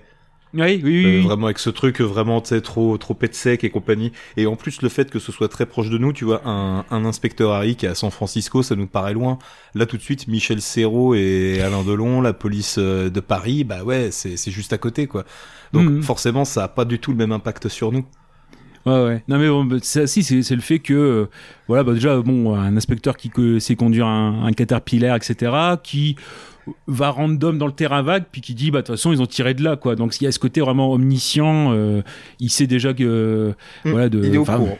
Ouais, c'est vraiment il y a des limites, il y a des flashs, etc. Donc ouais, c'est ce qui est gênant aussi de ce côté-là, c'est qu'il il peut rien lui arriver. Alors on disait ça aussi avec euh, euh, Harry, euh, euh, avec la, scène du pilote, etc. Le euh, comment dire, pareil quand il est en cascade, etc. euh, sur le capot de la bagnole, voilà, bah pareil, Delon, euh, il se prend une rafale de fusil mitrailleur alors qu'il est au volant de la bagnole, bah pareil, euh, pas de souci, il, il s'en sort euh, nickel. et surtout tout le monde tout le monde dans la voiture meurt sauf lui quoi Ouais, je crois qu'il y en a un qui s'en, qui s'en sort quand même, un autre, mais euh, qui est à l'arrière. Mais euh, ouais, ouais, non, c'est vraiment, euh, ouais. euh, Enfin, il y, a- il y a ce côté-là, quoi. euh, euh, il a, il y a la vista, quoi. En fait, c'est ça le, ça le truc, quoi. Donc, euh, bah, bah, c'est pareil. Je pense, euh, enfin, ne serait-ce que là, enfin, on parle de la fin pour des personnes, pour des personnes qui certes sont perdues, euh, qui vont être arrêtées, etc. euh, je veux dire, ils, ils ont ils ont le flingue po- pointé euh, pointé sur lui. Il y a quand même, même s'il y a les tireurs en face, etc. Il y a, il y a quand même le barreau d'honneur peut-être. Enfin, je sais pas, je suis pas à leur place et puis je veux pas je veux pas l'être. Mais euh, on se dit peut-être euh, bon, quitte à que ce soit perdu, autant autant le flinguer quoi. Bah non, il reste là. tu vois, il y a, Ah il y a non, ce on le regarde Ouais, ouais, c'est c'est- comme euh, Harry dans le cockpit où euh, il a le flingue sur la tempe, mais il commence à jouer, il continue à jouer le guignol euh, et, tranquillement. Bah, ils ont une vista ces gens-là, quoi. Qu'est-ce que, qu'est-ce que je, je te dis, quoi. C'est Ah, c'est ça, les, c'est- c'est- les mecs sont fous, et puis bah voilà, les, les, les gens en fait comprennent tout de suite à qui ils ont affaire. Ouais, ouais, ils ouais. savent que c'est une sommité, ils savent que bah même si tu le tues, tu l'auras pas tué quoi quelque part. Donc à quoi ça sert? C'est pour Mhm. ça que Cero il est tout paralysé, que que le que le grand chef de la police également l'est, que plus personne ne fait rien en fait à partir du moment où ils se savent plus ou moins Mhm. euh, euh, pris. Et du coup Ouais. bah limite euh, bon pareil on est encore dans le spoil hein, mais mais limite euh, Cero se laisse mourir quoi. Enfin, Ah oui, La, la vengeance de Delon est, est quand même sévère. hein. D'un coup, euh, Ouais, pas de- aucune, pas- euh, Ouais, pas de soucis, quoi. limite. Non, non, non, mais Et c'est puis ça. surtout vraiment ouais, ce, côté hyper froid, direct et tout. euh, mais mais voilà, encore une fois, tu vois tout ça, on est dans un truc pre- presque surréaliste quoi. Et il y en a plein. Je trouve des scènes comme ça dans, dans le film. Il y en a une Bah. notamment, euh, la, la me- le meurtre de, de l'indic. Alors, du, du Stéphanois de, de, Re- de Reggiani? Exactement. Ah Euh, Quand il se fait abattre euh, sur le manège. Alors voilà, on en est là. C'est-à-dire que quand, quand, quand, quand je- quand tu disais au départ, tu as débuté par voilà, ce film, il est là pour euh, euh, dédié, dédié- dédié à Jean Gabin. Donc à mon avis, ils ont voulu faire ce moment-là. En plus, quand euh, Delon, il est avec ses deux, adjoints là euh, dans, le- dans le bureau, il dit bah euh, attention là, je me le Stéphanois, je me le je me le réserve. Genre vous allez, enfin en gros c'est Delon qui fait aux autres, bah vous allez voir ce que vous allez voir, ce que vous allez voir des acteurs qui jouent quoi. Des parce qu'en plus bah, Reggiani, Reggiani, ouais ça a été euh, quand même ça rappelle, enfin avec Delon ils ont été ensemble dans le Guépard, euh, dans les Aventuriers de Robert Enrico avec Lino Ventura aussi. Donc bref, voilà, c'est euh, rappeler un petit peu les euh, les grandes heures en fait du cinéma du cinéma euh, français. Et Ah, c'est vrai. euh, c'est la scène avec les deux acteurs, quoi. C'est vraiment Les- les, les acteurs de, ce film, quoi. Bon, avec tout le respect que j'ai pour Michel Serrault, évidemment. Ah oui, bien sûr, mais là, on a ce côté où euh, bah, on, a, on a le moment Audiard du film. C'est-à-dire que, ouais, comment il parle, c'est-à-dire, ouais, euh, ouais, dans tout ce qui se maquille, euh, je retapisse pas la peluche du milieu. Ouais, tiens, voilà Fredo les cheveux gris, etc. Bon, des trucs, des trucs qui ont vraiment à, à, l'ancienne, comme. Mais c'est vraiment la question de, bah oui, bah nous, les, ga- les gangsters dans le temps, on avait un code d'honneur, on savait se tenir, voilà. S'il fallait faire de la tôle, on en faisait pour, pour les copains. Donc, en fait, on a vraiment l'icône, le côté bah, gangster à l'ancienne, quoi. Et puis Bah, il dit ça, ouais. ça rappelle un peu, tu sais, ce côté vieux polar, euh, les, les vieilles gloires d'antan qui se retrouvent le temps d'une d'une scène dans le nouveau polar français, compagnie de ça. Il y a une espèce de mise en abîme qui, est- Ouais, ouais. qui en soi est pas désintéressante, quoi. En soi, c'est pas du tout euh, désintéressant. C'est juste, c'est juste que bah, au milieu de tout ça, ça, ça crée un truc vachement particulier, quoi. Bah oui, et puis C'est- vraiment le côté, euh, tu, tu vois, on parlait euh, en off du, du sketch des inconnus, ne réveillez Oui, pas oui. les couilles d'un flic qui dort, et ben on est complètement là-dedans, quoi. Bah c'est ça. Et en fait, et puis, après, ce qui est très bizarre, en fait, c'était un moment en plus où le, le film, façon de parler, il était un peu rehaussé. Alors, euh, j'explique juste avant, c'est que, alors je sais pas si c'est juste avant ou juste après. Je pense que c'est juste avant.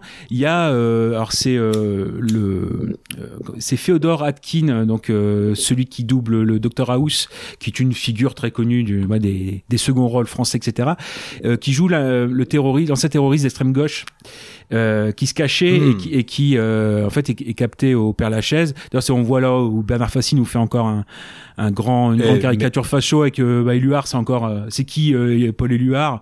Ouais, c'est encore un de leurs trucs, euh, leur poète gaucho, etc. Quoi. Donc vraiment, euh, Ah, la scène est incroyable. Mais du Ouais, coup, ouais. tu vois, tu m'as offert une mini transition géniale, c'est qu'on va s'écouter un autre petit extrait qui se passe juste avant l'interpellation du terroriste où euh, Michel Serrault nous parle de son amour des forains. ah.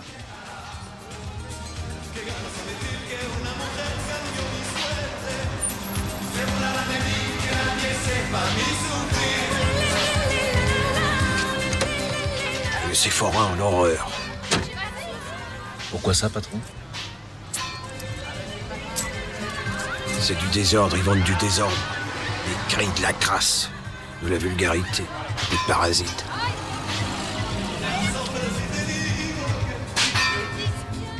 Qu'est-ce qu'il fout, nom de Dieu?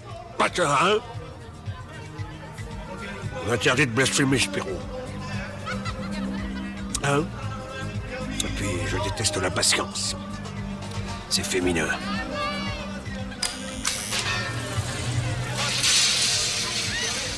Le voilà. Ce fumier de terroriste est seul.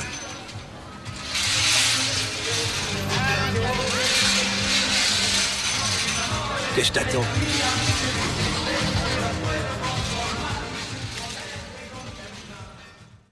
Et, du coup, voilà, quand, je parlais de racisme et honté, de, de trucs, waouh, c'est compliqué à encaisser, là, cette scène, si tu la prends pas au millième degré, euh, c'est compliqué, quoi, quand même. La manière dont, dont Zero parle, il est affreux.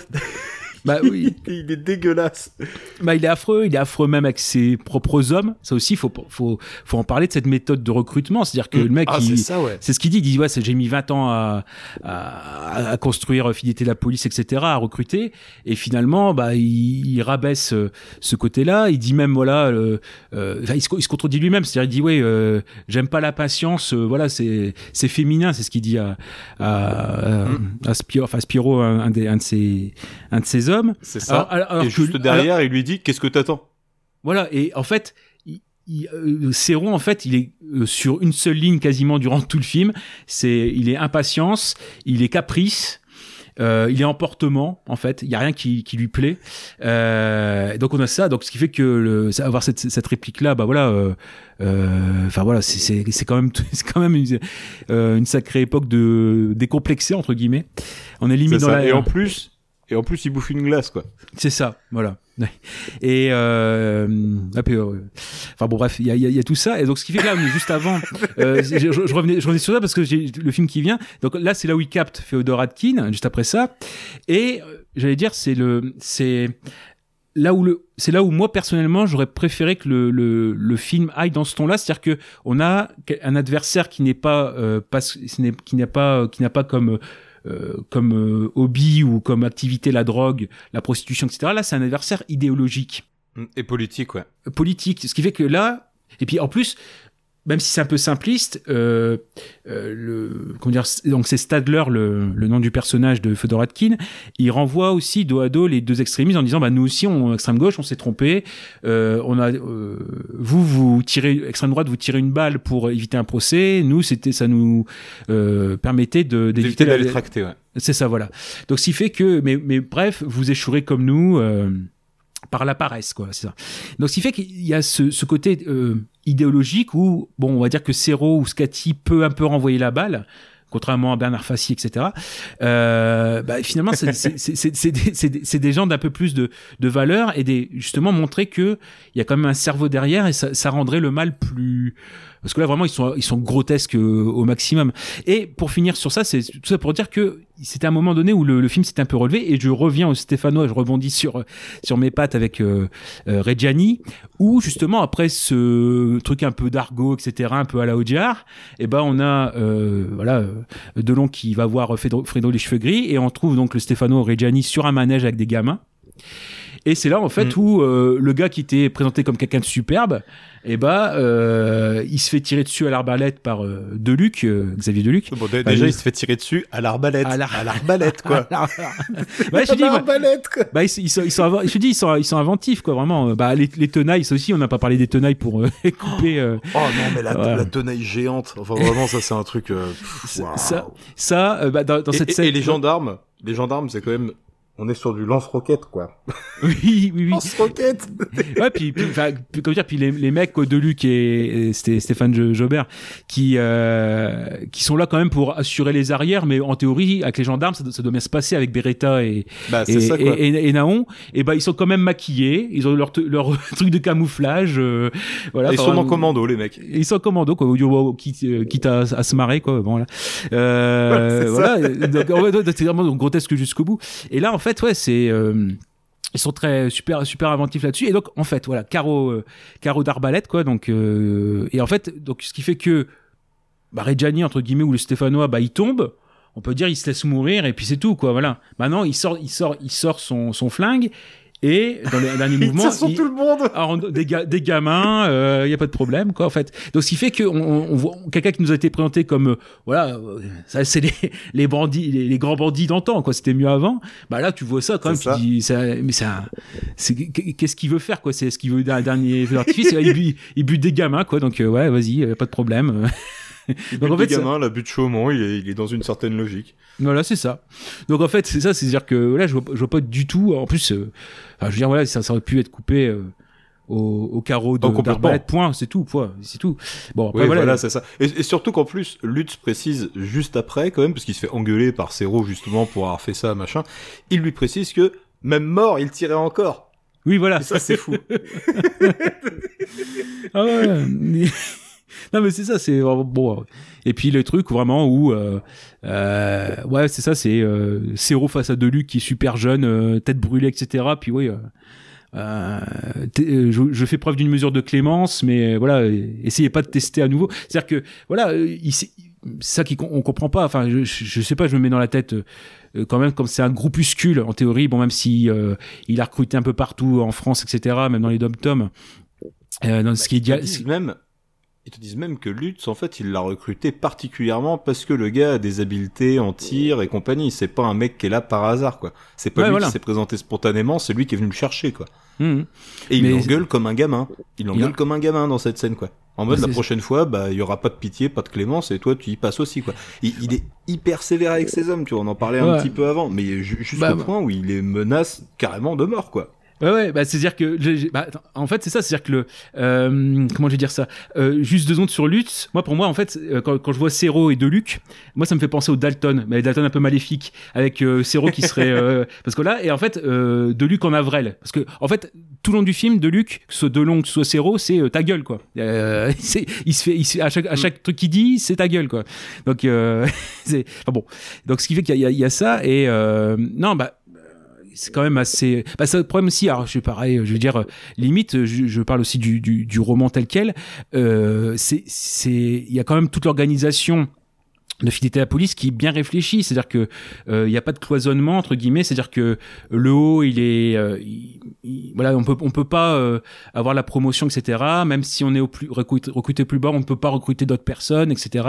Faut que ce soit euh, fait par quelqu'un de plus haut. coopté. Ouais, ça, coopté, mais euh, c'est des choses très précises, quoi. Donc, ce qui fait que euh, s'il y a une tête qui tombe, euh, c'est pas pour autant que le, reste est, mort entre guillemets. Donc, euh, donc, ce qui fait que c'est, il y a quand même de la réflexion derrière, mais qu'on ne retrouve pas dans le film, parce que bah limite, voilà, je veux dire, quand ils butent les gendarmes parce que eux veulent faire, veulent faire des filets de la police armée ou, ou gendarmerie. Enfin, je, je sais pas dans tout coup d'État, euh, euh, en théorie le plus compliqué. Enfin voilà, moi je suis pas dans, ce- dans cette partie-là, quoi. Mais euh, si on est un peu logique, c'est si t'as l'appui de l'armée, t'as déjà. Enfin, malheureusement, on va dire dans des pays comme ça, ça, c'est t'as déjà un, un allié sérieux, quoi. Bah là non, euh, vas-y, je te dégomme ça au bazooka, euh, ce qui fait que c'est ça que je comprends pas pour un groupuscule. euh, Bon, même si encore une fois ils sont un peu installés un peu partout en France.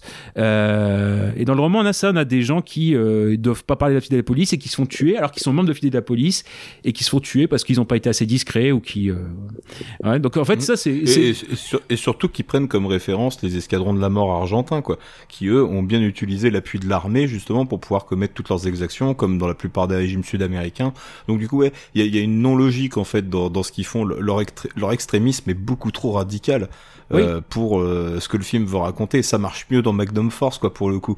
On comprend mieux les motivations des des, quatre tireurs et de et voilà de, du reste des, des des complices on va dire euh, que que les motivations de, de fidélité de la police. On, on pourrait croire par moment que c'est carrément gratuit. Les mecs ils sont dans une espèce de défouloir.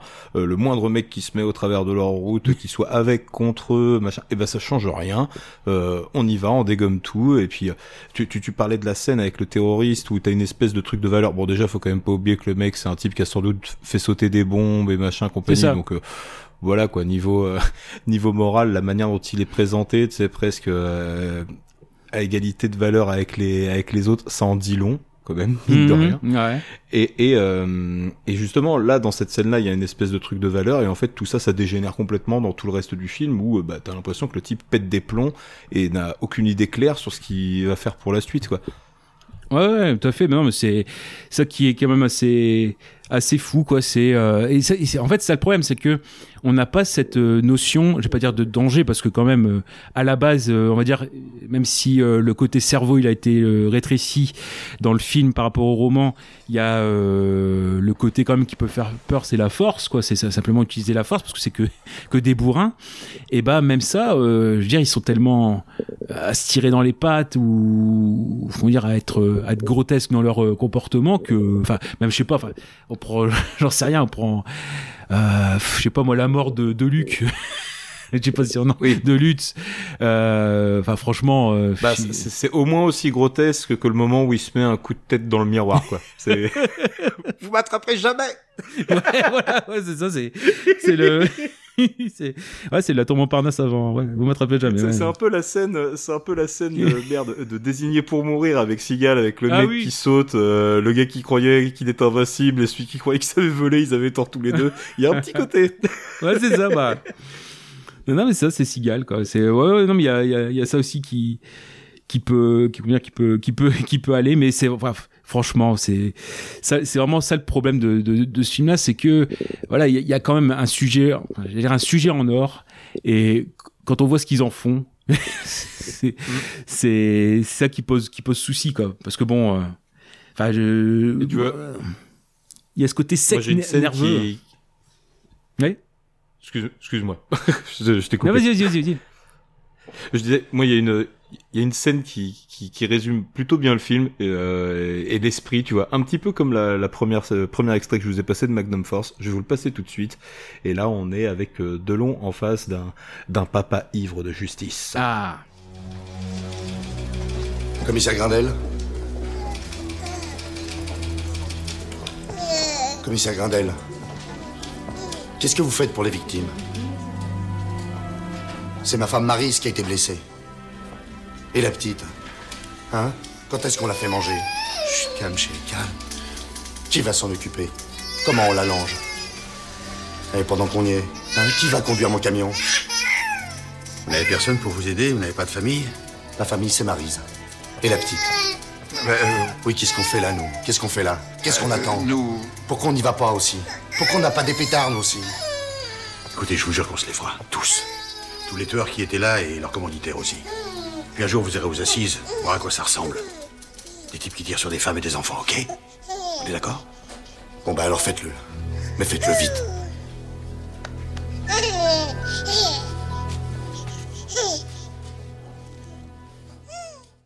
Et du coup, vous voyez là la différence de la de la scène de Magnum Force où euh, il y a quand même des enjeux un peu sérieux qui sont posés alors, dans la scène entre Clint Eastwood et son collègue qui du coup a, a des envies de justice expéditive. Là, on essaie de nous refaire un peu le même coup avec euh, ce Delon qui est là en, en modérateur là pour essayer de calmer le mec. Mais, mais rien que le discours de base du mec est, est- est- est complètement euh, lunaire quoi.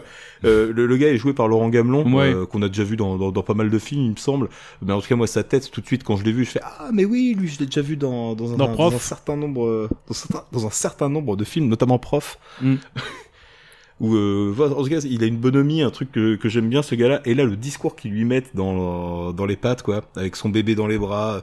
Mais mais comment je vais faire moi euh, avec ma femme qui est à l'hôpital? Qu'est-ce que vous allez faire pour les victimes? Comment je vais faire pour conduire mon bahut? Comment je vais faire pour me faire à bouffer? Enfin le- le- Euh, et qui va changer les, qui va changer, qui va, qui va changer les Qui va couches? changer les langes. Ouais.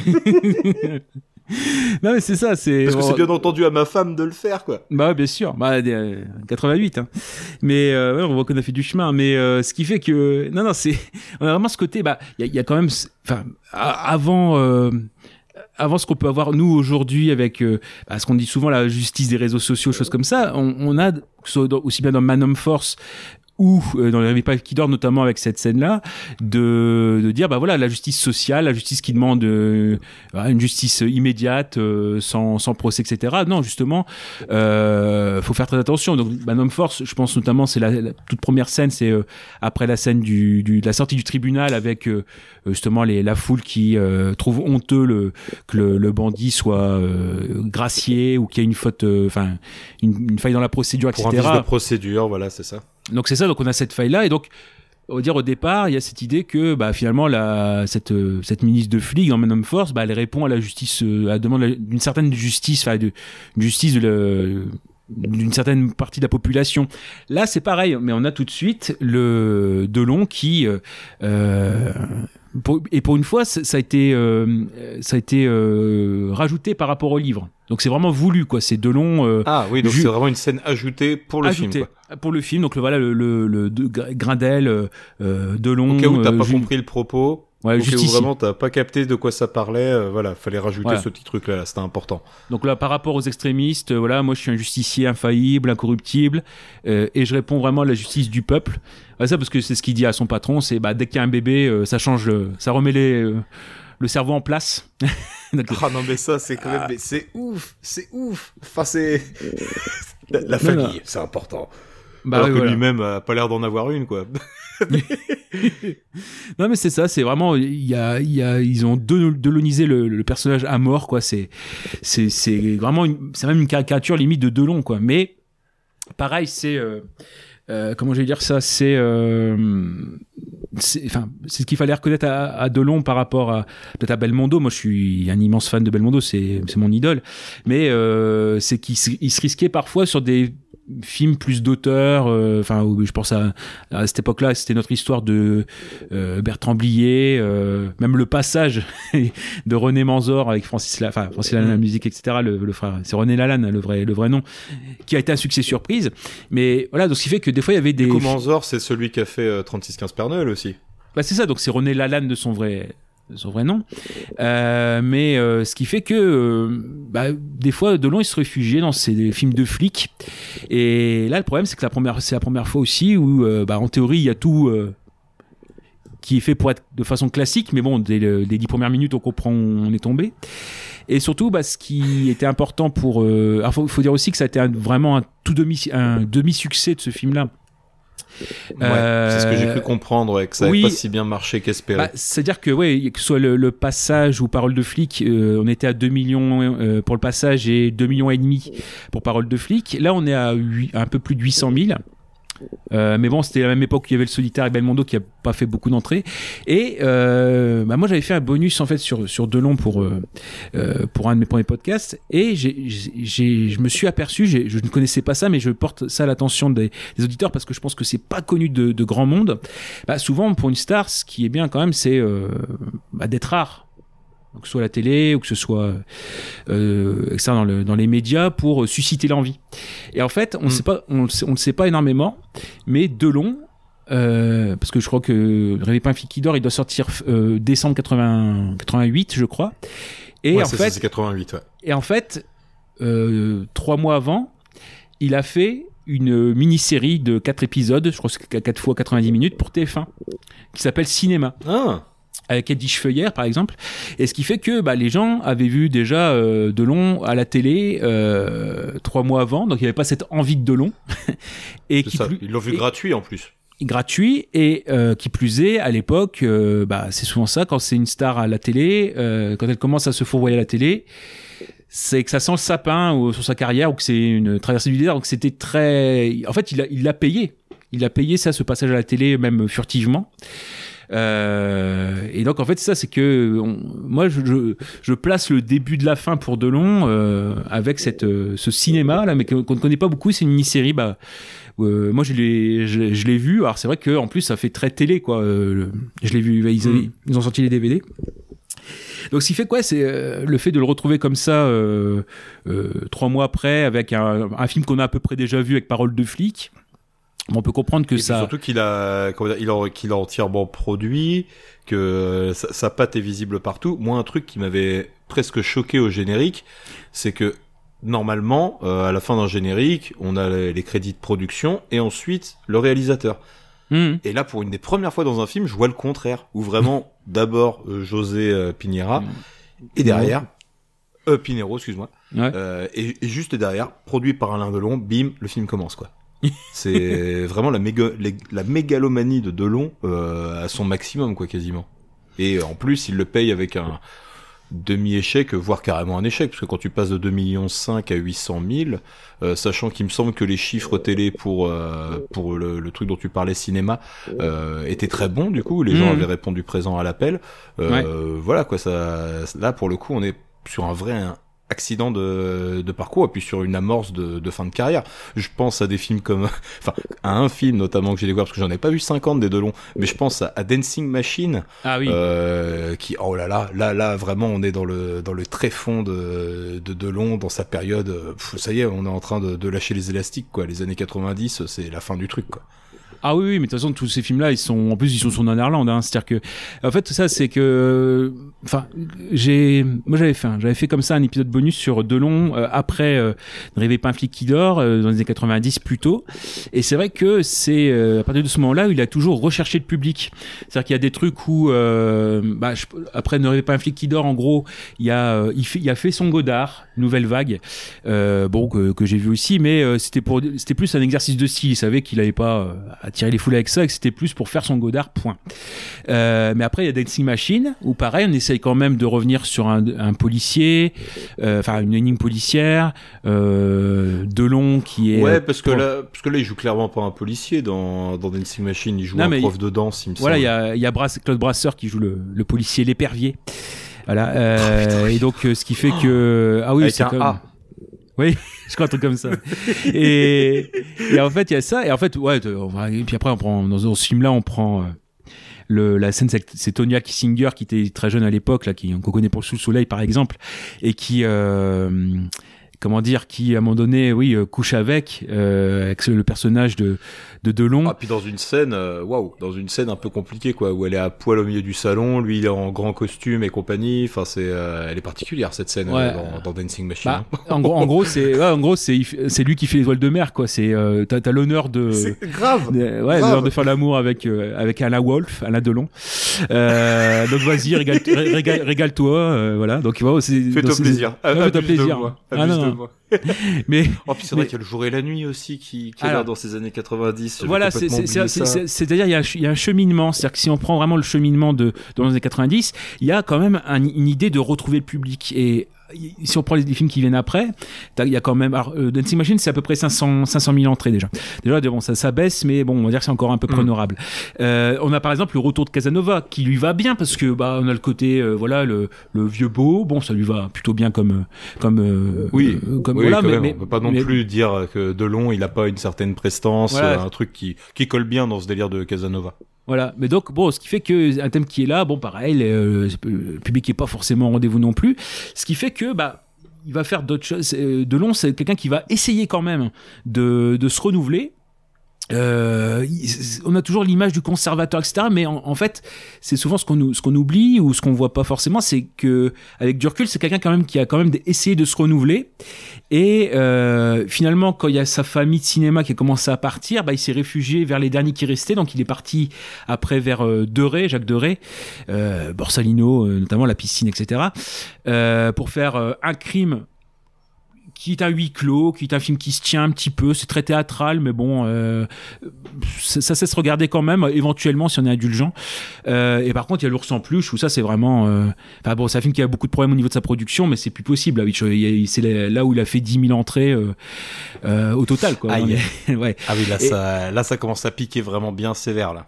Et ce qui fait que, euh, bah forcément, euh, limite ça c'est, euh, quitte à, voilà, quitte à essayer des nouveaux trucs, autant essayer du n'importe quoi. Et c'est là, en effet, on, a- on arrive au jour et la nuit de, de BHL, euh, parce que bah voilà, pourquoi pas tenter quelque chose de nouveau. Et puis finalement, quand ça marche plus, Et puis bah, attends, on repart à la télé. tout de même, jouer avec Carl Zero, euh, je Oh. pense que c'est une opportunité qui se refuse pas.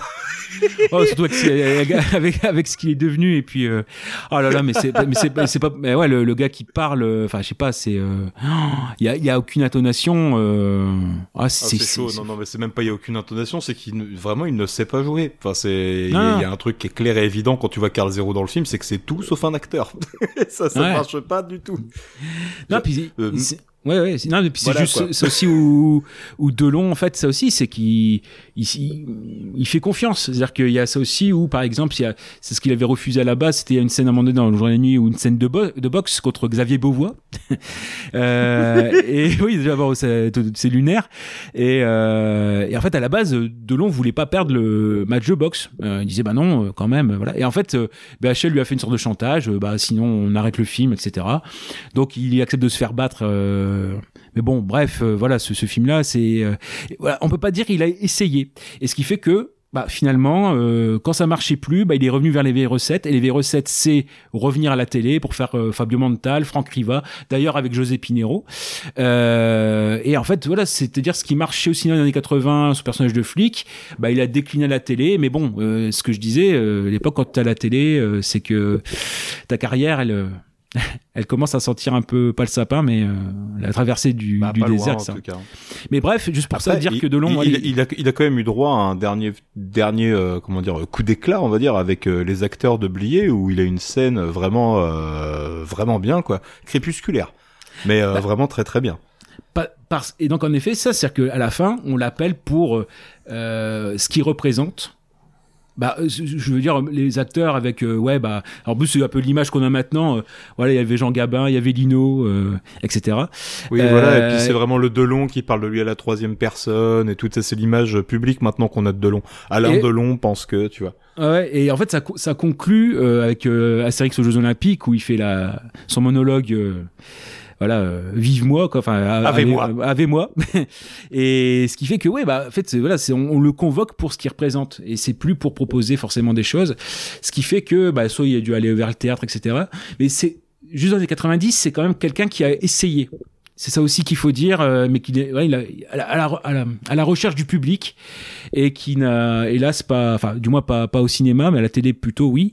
Euh, mais après ça, c'est ce qui fait que maintenant, bah, c'est un personnage qui euh, euh, une personne plutôt qui, euh, de toute façon, a une évolution logique. C'est, il voit tout son passé, euh, tous les gens de son passé partir. Euh, je pense notamment le début de la fin, c'était quand Mireille d'Arc est, est partie, euh, où euh, vraiment il a lâché la rampe et en gros, ouais, si je peux mourir demain, je suis pas triste quoi, parce que bon, j'ai plus rien à, à vivre aujourd'hui de, de grand quoi. Mais bon, ouais, c'est clair, ouais. c'est un cheminement Et puis logique. surtout, encore une fois, euh, quand, quand t'es un des derniers monstres, on va dire, euh, sacrés, Mm. et que t'as vu tout le monde partir, bah, forcément, je pense qu'il y a une certaine aigreur qui s'installe, et puis c'est un petit peu ça que je sens, moi, on va dire, chez, chez le Delon fin de carrière, tu vois, c'est vraiment ce côté, euh, euh, pff, on m'a, on m'a vite oublié, quoi. Et euh, Mm. j'étais en train d'écouter justement là dans la journée un podcast très intéressant, un, un affaire sensible de, Ah. de Fabrice Drouel, qui parle euh, d'un film qu'il a fait qui s'appelle Monsieur Klein, euh, qui avait été présenté à, au Festival de Cannes et qui s'était pris euh, un torrent de boue euh, dans la tronche, alors que euh, moi je l'ai pas vu, mais il paraît que c'est un très bon film, Ah non, très, très euh, bon très film. intéressant. Très Et bon du film. coup, euh, le, le, le- il a reçu un prix, euh, un prix pour l'ensemble de ses carrières à Cannes. Et là, il, il était apparu, c'est une de ses dernières apparitions, il me semble vraiment public. Et il avait l'air euh, fatigué, Alain Delon, quoi. Il avait vraiment l'air au bout de, au bout de sa vie, malheureusement, quoi. Ah oui, oui, mais c'est, enfin, on, on le convoque vraiment pour le pour le passé. Et c'est vrai que l'affaire sensible sur Monsieur Klein, même Monsieur Klein tout court, c'est c'est à- à voir quoi de de, de, de l'oser. Et c'est en fait, bah, on a souvent des parallèles comme ça entre les carrières de Belmondo et de de Delon. Faut rappeler de que Belmondo euh, deux ans auparavant, lui s'était pris euh, pareil une volée de bois vert à Cannes avec Saviski de d'Alain René. Pareil parce que voilà, il avait osé euh, convoquer Alain René, plutôt aussi euh, cinéaste d'arrêt d'essai, etc. Euh, euh, voilà, co- comment euh, comment osez-vous, euh, alors que vous, vous êtes le, ciné, le roi du cinéma commercial, etc., euh, amener euh, euh, un grand un grand auteur comme ça, euh, le, le déranger pour euh, pour amener amener ça. Et d'ailleurs, Monsieur Klein, euh, ça, ça, échauffe des Belmondo qui va dire désormais, donc ça c'est 74, désormais je fais que des films pour le public, euh, la critique euh, je les emmerde. En gros c'est ça, c'est s'ils veulent venir voir mes films, ils Voilà. payent.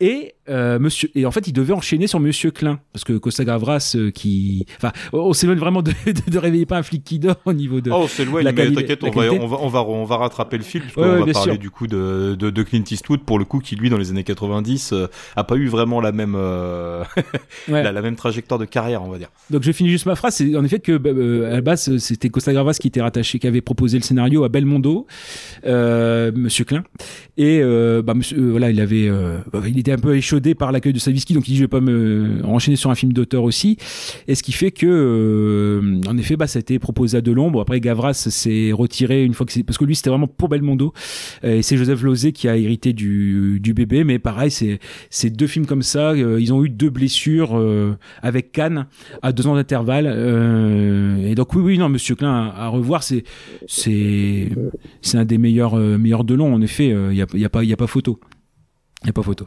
il va falloir vous démerder avec ce qui reste les gars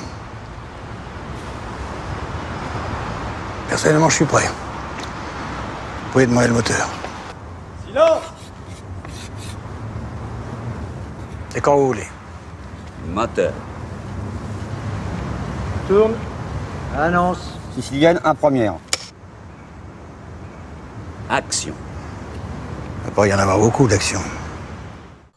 Donc euh, voilà, on a fait un petit retour sur euh, la carrière de Delon dans, dans les années 90. Et pour vraiment terminer notre petit parallèle du soir entre les deux films, parce qu'il me semble qu'on est déjà un, un, une bonne heure et demie.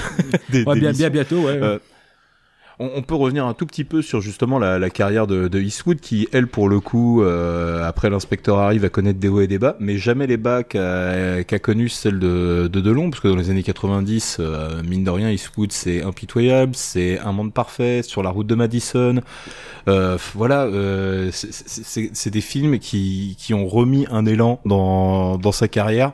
Euh, là où Delon, lui, s'est petit à petit enfoncé, quoi. Et et je trouve ça fou en fait que deux mecs qui partent un petit peu de la même base avec des gens qui voient en eux des gens très droitiers, euh, qui font des films un peu, euh, bah voilà, voire carrément très de droite, voir où vont chacune des deux carrières avec un Eastwood qui lui, au lieu de juste rester euh, sur ce truc d'acteur et machin, alterne avec de la réalisation, joue dans ses propres films et euh, pour le coup a une, a une carrière même encore jusqu'à aujourd'hui qui qui est, complètement incroyable et qui fait que euh, Eastwood c'est un des plus gros monstres euh, sacrés de, de, de, du, du cinéma quoi, de, du cinéma qu'on aime quoi. Mmh. Bah oui, tout à fait. Enfin, faut dire vraiment le euh, Eastwood en fait c'est euh, c'est je vais pas dire c'est le parcours inverse où Delon il aurait eu ses gros films au départ au début de carrière et puis peu à peu ça ça devient une caricature etc.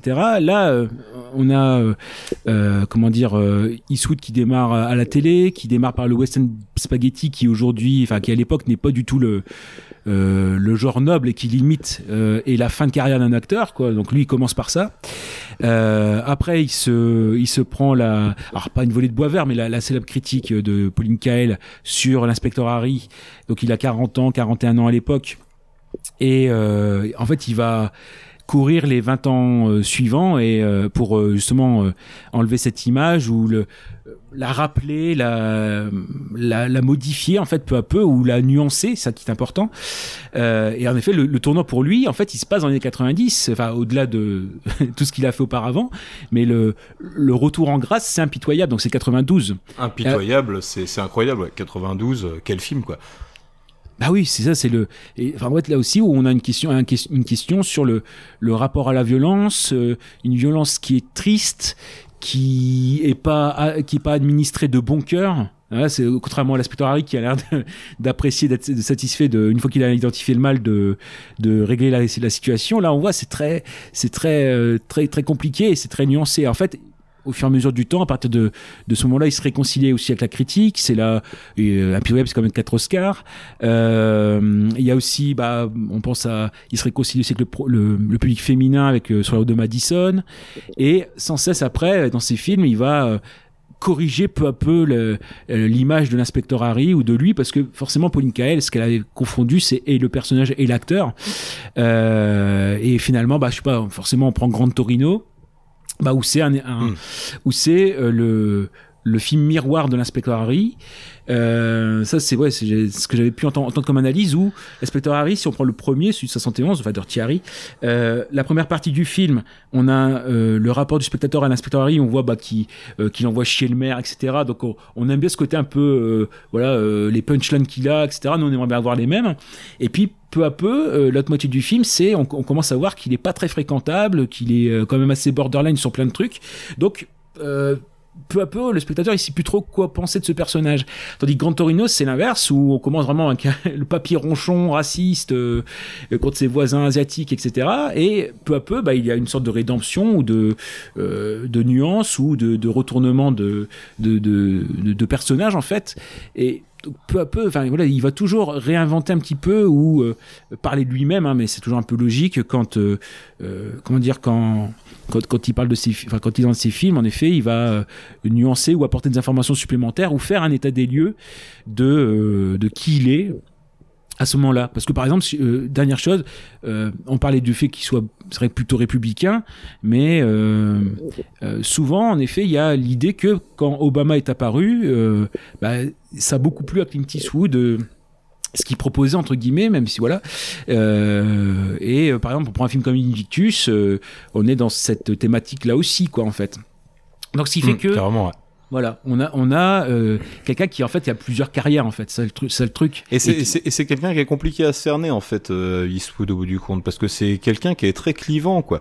Moi je sais que j'ai des gens justement qui, à cause de ce côté un peu droitier des anciens films en fait, se sont fâchés quoi, vraiment avec Eastwood en disant voilà je veux plus avoir affaire à ce mec-là euh, vis-à-vis de, de de ce qu'il pense et compagnie. Et je trouve qu'il y a une dichotomie complètement ouf en fait entre ce que les gens pensent de lui et la réalité de ce que sont ses films en fait.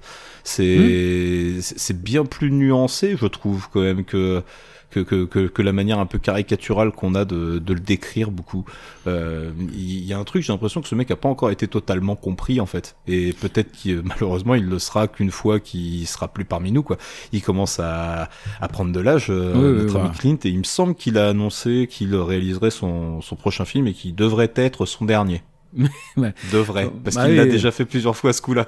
Bah, en fait, ouais, ça, c'est, il veut pas, euh, il veut pas être trop ouais, super, il est superstitieux peut-être et se dire, euh, voilà, euh, tant que, tant que je dure, euh, bon, j'essaie d'en, j'essaie d'en faire à nouveau. Mais non, c'est vrai que il y a, il y a vraiment ce côté où euh, il y a, hum, c'est aussi, les, enfin, les films sont aussi le fruit d'un contexte et d'une société de, de, de l'époque, mais euh, où, de- où il y a des moments aussi où euh, comme, comme je disais dans les 70, c'est vrai que tout était politique et que euh, forcément on analysait tout forcément peut-être sous cet angle-là et que, euh, enfin moi Eastwood pour moi, enfin c'est ce qu'il a été, c'est ce qui a été dit aussi par rapport à, à, à l'accueil ou la critique du premier inspecteur Harry, ça l'accueillit en fait. Il s'attendait pas à ça parce que bah il, il comprenait pas que on le confonde avec ce personnage-là. Parce qu'à la limite, euh, ce, ce ton du personnage, je veux dire, Don Siegel, qui était le réalisateur du premier, euh, il était limite aussi euh, dans cette veine-là, en fait, comme, euh, bah, à part que forcément, oui, comme il a sa, caméra, on, on le sait un peu moins. Mais, euh, ouais, c'est un, enfin, Siegel, c'est un anard de droite, quoi. Donc, euh, il y, y, a, y a ça aussi qui, qui joue. Et ce qui fait que, ce qui fait que, ouais, il y a, y a, les, les- les- dès qu'on a, dès qu'on colle une étiquette à quelqu'un, bah, s'en défaire, c'est très, très compliqué. Et ouais, il a fallu, il a fallu qu'il déconstruise et qu'il aille ailleurs. euh, Je pense, des films comme Bird, etc. Et il s'en est super bien sorti à ce niveau-là. Euh, Il a quand même Mm. réalisé un sacré paquet de films qui aujourd'hui, je pense, sont, sont des classiques, quoi, au bout du compte. Ouais, ouais, voilà. Euh, Non, non. Est-ce que t'as vu, c'est toi, ces, ces derniers films, euh, La Mule, Carrie Richard Jewell, Cry Macho? Alors, euh, pas Cry Macho, l'affaire Richard Jewell et. Comment dire Et euh, la mule, oui, oui, oui, bien sûr. Et donc euh, très, enfin comment dire Là, ce qui est très, très bizarre dans la, par dans la mule, ce qui est bizarre, c'est par contre les les acteurs. Je pense à Delon, ils ont tendance dans les rôles à se se rajeunir. Lui, non, il se donne de- des, des années en plus. Euh, non, bah c'est pareil, ouais. C'était, c'est comment dire, ça, ça, ça questionne aussi. euh, je veux dire la euh, euh, certaines questions de, de l'Amérique, les rapports, le rapport aux médias. Enfin, je, je pense pour l'affaire Richard Jewell. Euh, À c'est l'héroïsme, notamment. les- la question, ah, la question du héros, hein, American Sniper, on est dans ça aussi. Euh, c'est, il y a vraiment, enfin, après c'est pareil. Nous, ça, ça, comme comme on est français, peut-être que ça nous parle un peu moins, mais c'est vrai qu'il questionne énormément sur l'état de l'Amérique euh, à un moment donné. Donc, euh, euh, c'est quoi l'héroïsme, euh, c'est quoi les le rapport au le rapport aux médias, etc. Ce qui fait que il y a, euh, il, enfin comment dire, c'est, il est très pertinent et euh, bon, après c'est vrai, il donne son avis de par rapport à une personne de son âge.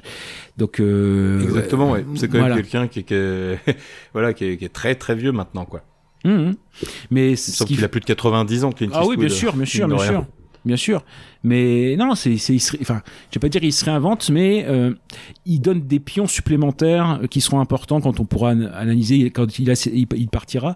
Et euh, non, pour, pour analyser qui, qui il était, son, ce qu'il a abordé comme thème, euh, sa, sa position, etc. Et il donne des témoignages précieux de, euh, voilà, de, de l'Amérique à tel ou tel moment. Et je pense que c'est ça aussi, hein, le, le- ce qu'on lui a reproché, ce rapport à la violence, il le ramène aussi euh, beaucoup euh, dans, dans, dans ses films, après avec plus ou moins de, de réussite ou de dynamisme, etc. Cry Macho, ouais, j'espère qu'il en fera un autre avant de partir, parce que, ouais, bon, euh, voilà, on- on- la thématique est là, mais il avait fait ça mieux, mieux avant, quoi.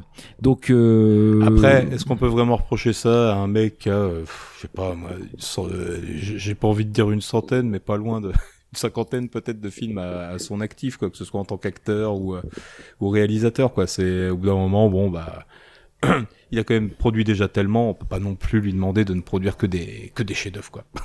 Ah non non non non mais- non non mais Et pour autant, je trouve euh, et pour autant, je trouve Macho plutôt sympa euh, pour le coup. Ah si si, Euh, mais par rapport à ce qu'il y avait avant, c'est un peu en dessous, ça- mais ça cesse regarder. De toute façon, c'est toujours, euh, ah, enfin comment dire, dès qu'il y a une trace, dès qu'il y a un témoignage, c'est toujours intéressant euh, à, à- regarder, à analyser. De toute façon, c'est très important pour. Puis en plus, euh, c'est quand même un des derniers géants euh, aussi qui qui qui est là. Euh, bon, enfin, il- enfin qui représente une époque. Euh, voilà, moi, des, tant qu'ils sont capables de proposer des, euh, dire des, des, des choses, que ça se tienne un petit peu, un minimum, etc., qui c'est pas de l'acharnement. Non, non, au contraire, euh, c'est très très valable. Mais bon, bon, de toute façon, c'est ça, c'est-à-dire qu'il a, il a toujours donné des clés pour comprendre et la société américaine et lui-même. Ce qui est important, c'est Mm, euh, son propre point de vue, ouais.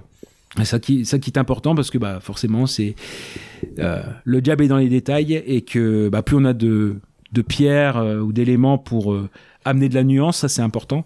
Euh, mieux c'est quoi. Voilà. Donc euh, non non très, enfin une, une belle fin de carrière euh, contrairement à celle de Delon. Go ahead. Make my day. Je sens que t'as encore un million de choses à dire.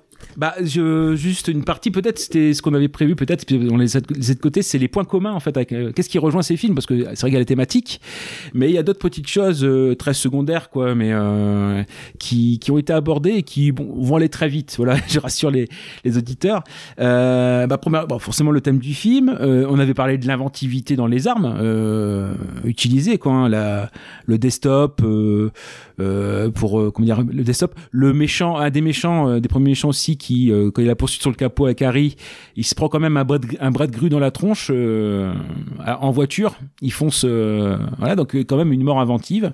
Bon après, je parle pas pour rêver pas fait qui dort, le pistolet à cyanure, l'arbalète, le lance-flamme, euh, les tenailles. parce que tu, tu y tiens. Là, il y a complètement de quoi faire. ouais, c'est très très inventif. Donc il y a cette partie-là. Comme tu disais aussi, les deux ont une inspiration avec les vraies euh, milices qui ont existé. Euh, donc pour euh, l'inspecteur Harris, c'était le Brésil, les escadrons de la mort, euh, qui avait, comment dire, qui avait qui avait existé aussi.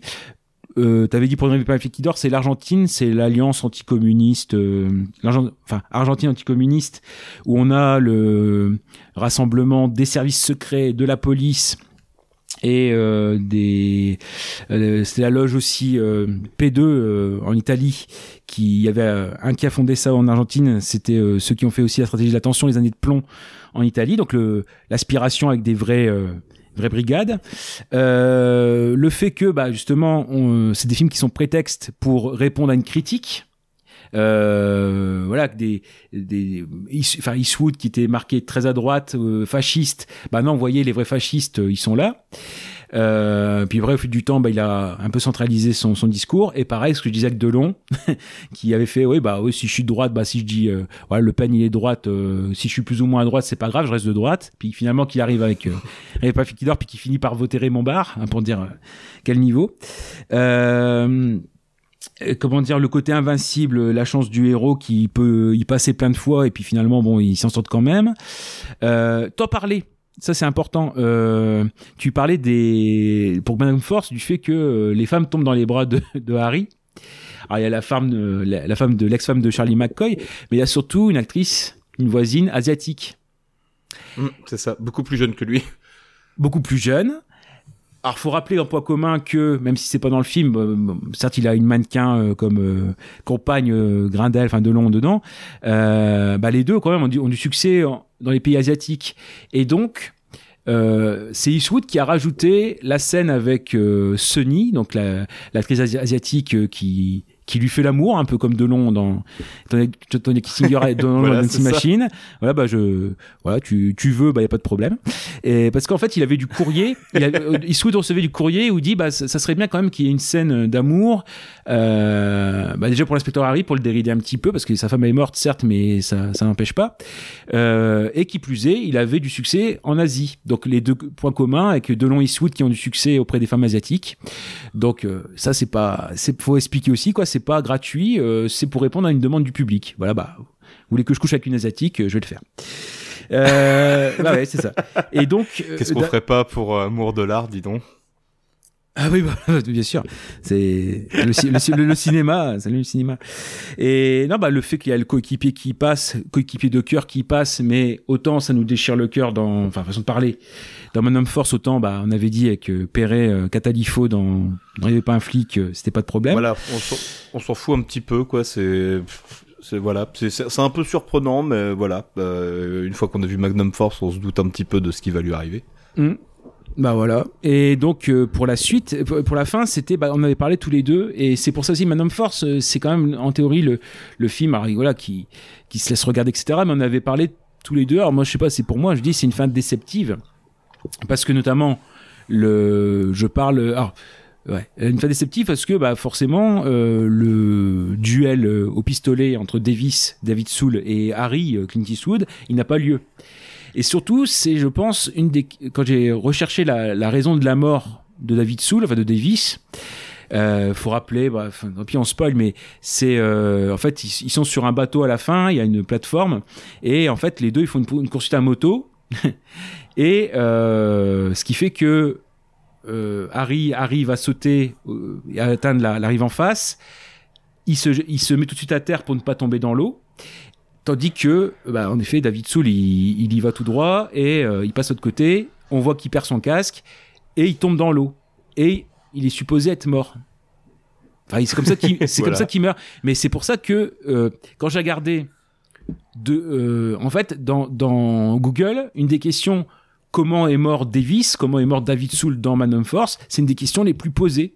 C'est-à-dire que bah oui, bah il tombe dans l'eau, il, s'assomme, il se noie, bon d'accord, mais euh, ça, semble être vraiment une mort à la con. Alors c'est-à-dire qu'on a le plus grand rival d'Harry qui va mourir, euh, vraiment c'est une mort à la con. Bah, autant que Catalifo, euh, Perret, c'est une mort à la con dans Réveillez pas un flic. Bah, là pour moi c'est une fin aussi déceptive qu'on peut comparer à celle de N'aurait pas un flic parce que euh, bah, ce que je disais, l'histoire qu'ils sont dans le bureau, etc. Ils ont les flingues sur Delon et euh, voilà plutôt que bah, faire le barreau d'honneur, on a, loupé, mais au moins on tue, euh, on tue euh, le principal adversaire. Bah non non, on laisse comme ça. Donc pareil une fin déceptive. Bon, Et on euh, se laisse même tuer, quoi. On se laisse même tuer, en fait, dans le cas de euh, Ne réveille pas un flic qui dort, hein, parce que héros est complètement, euh, presque catatonique, en fait, à ce moment-là. Il bouge plus, réagit plus, euh, voilà. Il se prend son pruneau dans la tête, et puis, bah voilà, Voilà. fin du film, tout va bien, super. voilà, c'est très bien. Non, Bah, des, ouais, des- ouais. des- des- des fins très expéditives, quoi. Après, la différence, hein, je trouve, une des différences quand même majeures aussi, c'est que euh, il y a un film qui prend le temps de poser une ambiance, et un autre qui, euh, qui lui a pas de temps à perdre, et qui t'envoie direct dans, dans la sauce, et puis, euh, vas-y, démerde-toi avec ça, quoi. Ah non, non, c'est ça, mais avec, avec des, pareil, avec des scènes parfois qui, euh, qui servent à rien. euh, Enfin, je sais pas, je, je dis la, scène du, la scène de Touré, euh, voilà, la scène avec le mannequin à l'aéroport. alors que, dans le, encore une fois, je reviens au roman, je suis désolé. mais il y a des scènes qui sont qui ah, voilà qui Touré ça, y est avec les 4 L Marcel etc ça y est par contre la scène d'aéroport le McLean ça y est pas et l'inverse il est en train de euh, déjeuner avec Perret et ça, renforce les liens en fait euh, ce qui fait que ça donne justement quand euh, on suppose quand quand même quand quand même il, meurt ça ça doit crever un peu plus le, cœur parce qu'il y a une vraie connexion entre les, personnages en plus le bah, ce côté là mais ce qui fait que encore une fois, dans Rêvez pas un flic, il y avait quand même des éléments à la base pour faire un, un film correct. Mais comme il a fallu servir la soupe à, à Delon, euh, et ben tout a été, le film a été delonisé et, euh, et encore une fois, c'est ce que je dis, c'est le, le grand, la grande confrontation avec Michel Serrault, qui est le- l'autre grand méchant. D'ailleurs, c'était ça dans dans les remarques, c'est ça, c'est euh, Serrault fait sa méchante. Voilà, c'est plutôt comme ça. Parce qu'en en fait, ça, ça, on a des fins d'intonation quand il crie, quand il s'emporte, ça fait vraiment. euh, si on écoute les fins de phrases, on a vraiment Renato dans la cage aux folles. Et, euh, Oui, c'est vrai qu'il y a un petit côté, le, ouais. Le, hein, comme Le ça, côté hein. outré. Oh, oh, Il y, a- toujours les, les fins hein, comme ça. Si, si vous avez le courage de regarder ce film-là, euh, voilà. Enfin bon. Ouais, ce ce- courage, c'est le mot, ouais. Ouais, Courage, mais mais, le mot, ouais. mais ce qui fait mais, mais ce qui fait parfois tu poses la question de euh, bah, tu fais avais posé cette question là enfin vous étiez posé cette question là entre le parrain et le grand pardon lequel vous rever- reverriez euh, vous reverriez-vous euh, plus facilement ou avec plaisir? Euh, bah ça allait plutôt vers le grand pardon là justement entre Magnum Force et ne ne rêvez pas un flic qui dort ça serait ça serait quoi? Oula, alors euh, pff, franchement, le, le choix est un peu compliqué là pour le coup, parce que autant pareil, hein, le parrain, le grand pardon, moi c'est vraiment c'était vraiment le côté rigolade qui l'emportait sur Ouais. sur le grand pardon. Où là c'était vraiment pareil, très outré, très euh, très voilà, on en fait des caisses, on en rajoute des tonnes et des tonnes par rapport au, au film dont on s'inspire. Euh, bah écoute. Là, j'ai envie de dire qu'encore une fois, moi, je, vais- je pense que je vais opter pour le, le côté made in France. Hein. Euh, moi, je vais rester sur euh, Ne réveillez pas un flic qui dort. Euh, pour la proposition un peu folle, quoi. Euh, malgré tous les aspects qu'on a abordés, avec la fin déceptive et compagnie. Mais, mais le film a une telle énergie, un tel rythme, un tel, euh, comment dire, côté n'importe quoi, euh, complètement assumé et jusqu'au boutiste, ou presque. Que, que ouais, moi ça, j'aurais plus tendance à le revoir, tu vois, régulièrement qu'un qu'un Magnum Force, quoi. Qui- Quitte à revoir un Inspector Harry, je préfère revoir le premier, tu vois, à la rigueur. Ouais. Non, puis ça, comment dire, je disais, le N'aurait pas un flic qui dort, c'était le dernier film au cinéma pour euh, beaucoup de monde, mais ça a été par exemple un des premiers films d'Olivier Marshall, ça explique peut-être euh, certaines choses aujourd'hui. Oui, Euh, oui, oui, je voulais en parler, mais je l'avais oublié. T'as bien fait de, de le rappeler, ce bon vieux Olivier Marshall, qui joue euh, l'ami d'un flic qui veut trahir, euh, Ouais. qui veut trahir le groupuscule euh, ça. de la police. Fidélité, Euh, de la, ouais, fidélité, fidélité de la police. Euh, fidélité ouais. de la police, unité ouais. de la police, tu vois, on se mélange. mais ouais, ouais. Mais ce qui fait que, ouais, il y a, encore une fois, il y avait un potentiel assez fort. Après, je comprends, il y a des trucs qui sont faciles à écrire et puis que, en, en euh, à faire, à faire sur, euh, en live, c'est très compliqué. Par exemple, la, la mort des gendarmes qui est dans un terrain vague dans le film, dans le roman, c'est place de du Trocadéro. Euh, donc on suppose Ah oui. que, bon, à au bazooka près de la Tour Eiffel, c'est un peu compliqué euh, à, à rendre, euh, à rendre réel. Donc autant aller dans une carrière. Mais Ouais, terrain tu- vague. ni- niveau autorisation de tournage, c'est peut-être un peu juste. Ouais, voilà. voilà, bon. On a, les, gens, les, gens, les gens ont vu le scénario. Jacques Chirac, il a vu le scénario, il dit non, c'est pas, c'est pas possible. Mais après, je me dis, tu vois, on parlait d'Olivier Marshall, en fait, euh, faut pas chercher trop loin. Où est-ce qu'il a été chercher son cinéma hyper grossier et compagnie En fait, hein, c'est tout vient de là. hein. Bah voilà, c'est ça, je le dis, il y a y a quand même un film, ce, ce film il y a quand même une un intérêt assez assez fou quoi. C'est bon, on va encore une fois, euh, c'est quand même. Enfin, euh, encore une fois, on- on- on- moi c'était important de le proposer parce qu'on on en parle, euh, on en parle vraiment pas beaucoup. On parle plutôt de paroles de flics généralement que, que de celui-là, mais euh, euh, c'est Parce qu'il est plus respectable. ah oui, largement. Mais ça donne aussi un petit peu le côté fin, fin d'un, fin d'un genre. Parce que finalement, après, euh, complètement, ouais. ouais, que ce soit, enfin, il y a quand même des trucs. Bah, justement, toi, t'a- t'aimes bien la, la mort euh, à l'arbalète. Bah, il y a seulement ce film-là, quoi, l'arbalète avec Daniel Auteuil. De, et c'est pareil, c'est, c'est pas possible, quoi. Et parce que c'est, c'est, entre guillemets, ça aussi, c'est que il y a, il y a, il y a, ce- ce courant-là du, du cinéma français des années 80, le, le néopolar, etc., très, très compliqué. Et on va dire que euh, est-ce qu'ils auraient pas pu aller plus loin, euh, Clint Eastwood ou Delon? Et en fait, eux, c'était encore des, des gens qui étaient quand même qui proposaient un truc mainstream, mais pour du mainstream, ils proposaient quelqu'un quelque chose de violent. Euh, enfin des trucs euh, euh, mais ce qui fait que voilà je pense pas qu'il forcément aller plus loin mais après le truc crapoteux si, si on prend les séries B des années 80 les polars etc euh, pas rue barbare ou choses comme ça quoi bon qui il est un peu plus respectable mais bis mais respectable. Là en fait ça c'est comment une, une star accepte de faire un genre un peu crapoteux d'aller parce que enfin il y a des choses qui ont pas de sens. Enfin, je, je- je dis ça je dis je dis n'importe quoi pour pour montrer à quel point c'est absurde. Euh, la scène des tenailles qui te tient à cœur. Si tu regardes bien. Oui. Fidélité à la police. Ouais, je suis désolé je reviens sur ce détail là mais pour c'est parce qu'à chaque coup je, je retrouve il y a des grands films comme ça où euh, tu revois quand tu les revois tu revois un nouveau détail à chaque fois. Un truc comme ça. Bah là c'est pareil j'ai revu ce film là et j'ai vu dans la scène des tenailles alors que c'est un fidélité à la police ça doit être super secret etc hein, voilà faut toute cette tenue secret ils ont un coussin ils ont du merch, euh, merchandising euh, fidélité de la police. Il y a, il y, a, il y a un coussin fidélité de la police qui tient les, te- enfin où les tenailles sont posées. c'est c'est quand même c'est fou. C'est quand ce même genre de fou. détails. Mais ouais, mais c'est c'est c'est ça, va- c'est ça quand on. euh, Moi, je pense qu'on on n'a pas fini quoi. Après, c'est bon, c'est des gars comme Dan Harlan, etc. qui, enfin, qui, qui ont déjà vraiment euh, euh, déblayé le terrain quoi. Pour pour ce film là il y a une superbe chronique écrite euh, de de ce film là quoi. Mais paroles de flic pareil. Mais euh, ouais, c'est c'est c'est c'est c'est ça me ça me donne l'impression d'être un puissant fond quoi. Bah le l'histoire de du, du coup du coup de boule de Deluc dans dans comment dire dans dans dans le coup dans, dans le miroir quoi on se connaît euh, enfin c'est pareil je l'ai je l'ai revu là je fais merde je l'avais oublié ça mais ça va tellement vite euh, c'est Ah bah, le début c'est- est malin. hystérique en même temps. Le début vraiment te, te, te laisse pas respirer deux secondes. Les, les trois premiers meurtres vont hyper vite. Bah, on parle, puis on parle, faut parler aussi de la musique, quoi. C'est-à-dire que quand la première fois aussi, c'est euh, quand Serrault déclame, euh, voilà, maintenant la police euh, se libère des contraintes euh, de la justice, etc. Euh, elle rend justice elle-même. C'est là où on commence à voir la musique derrière, qui est une musique au synthé, en plus 13 années 80. Ah, complètement abusé. Ah, ah, ah, ça, ça, ça te ridiculise le truc dès le départ euh, euh, parce que je crois que c'est ouais, Pino- Pi- ça c'est Pino Marqu- Marchiese qui a qui a fait quasiment que ça comme euh, que- euh, et paroles de flic justement.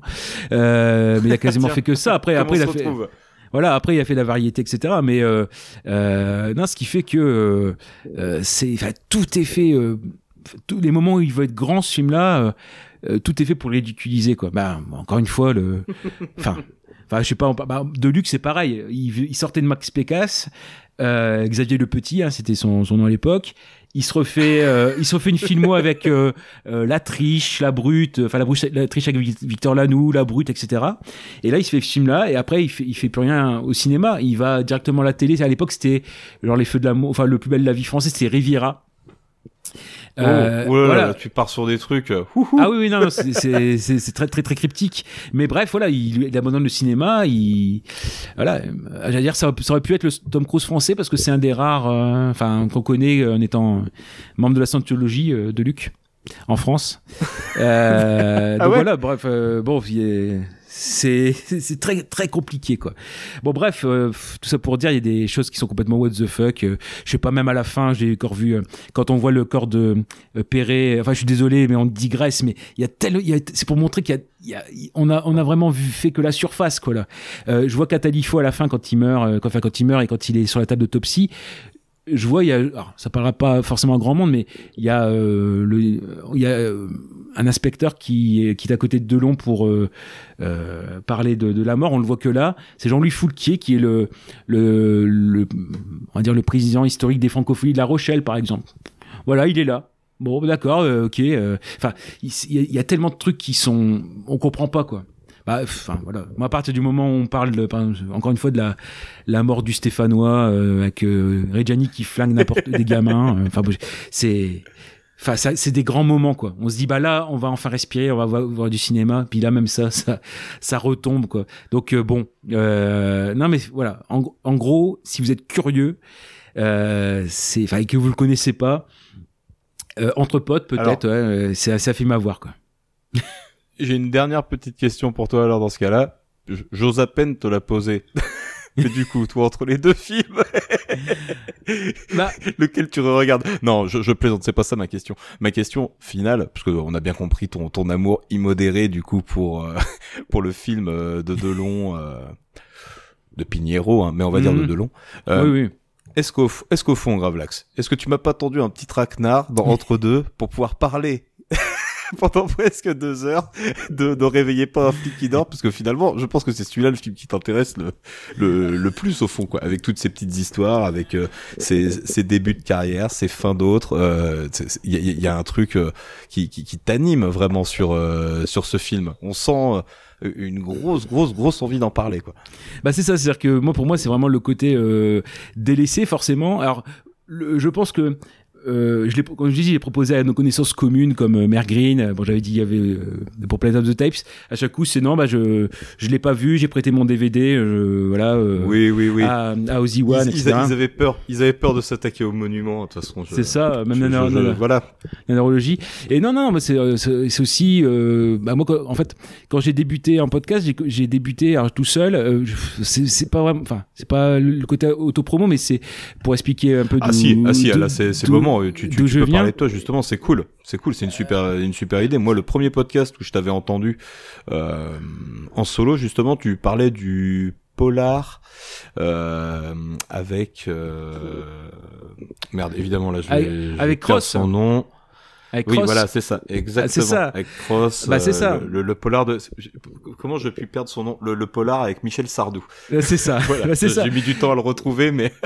et, et c'est et, et, et je t'avais pas... entendu pour la première fois là. Et bah, du coup, je m'étais dit, bah voilà, déjà, c'est un gars qui, qui a l'air d'être vraiment passionné par le, le cinéma français, quoi, de base, quoi, déjà. Et surtout le cinéma un peu déviant, quand même, on va pas se mentir. Bah, c'est ça, c'est-à-dire que le... en fait, je suis rentré en, en podcasty, c'est ça, ici, par Cross, euh, parce que j'étais, j'avais réussi à, à, retomber sur le scénario original, et c'est vrai qu'entre le produit fini et euh, ce qui était prévu à la base, bon, il y a quand même un peu, un peu d'écart.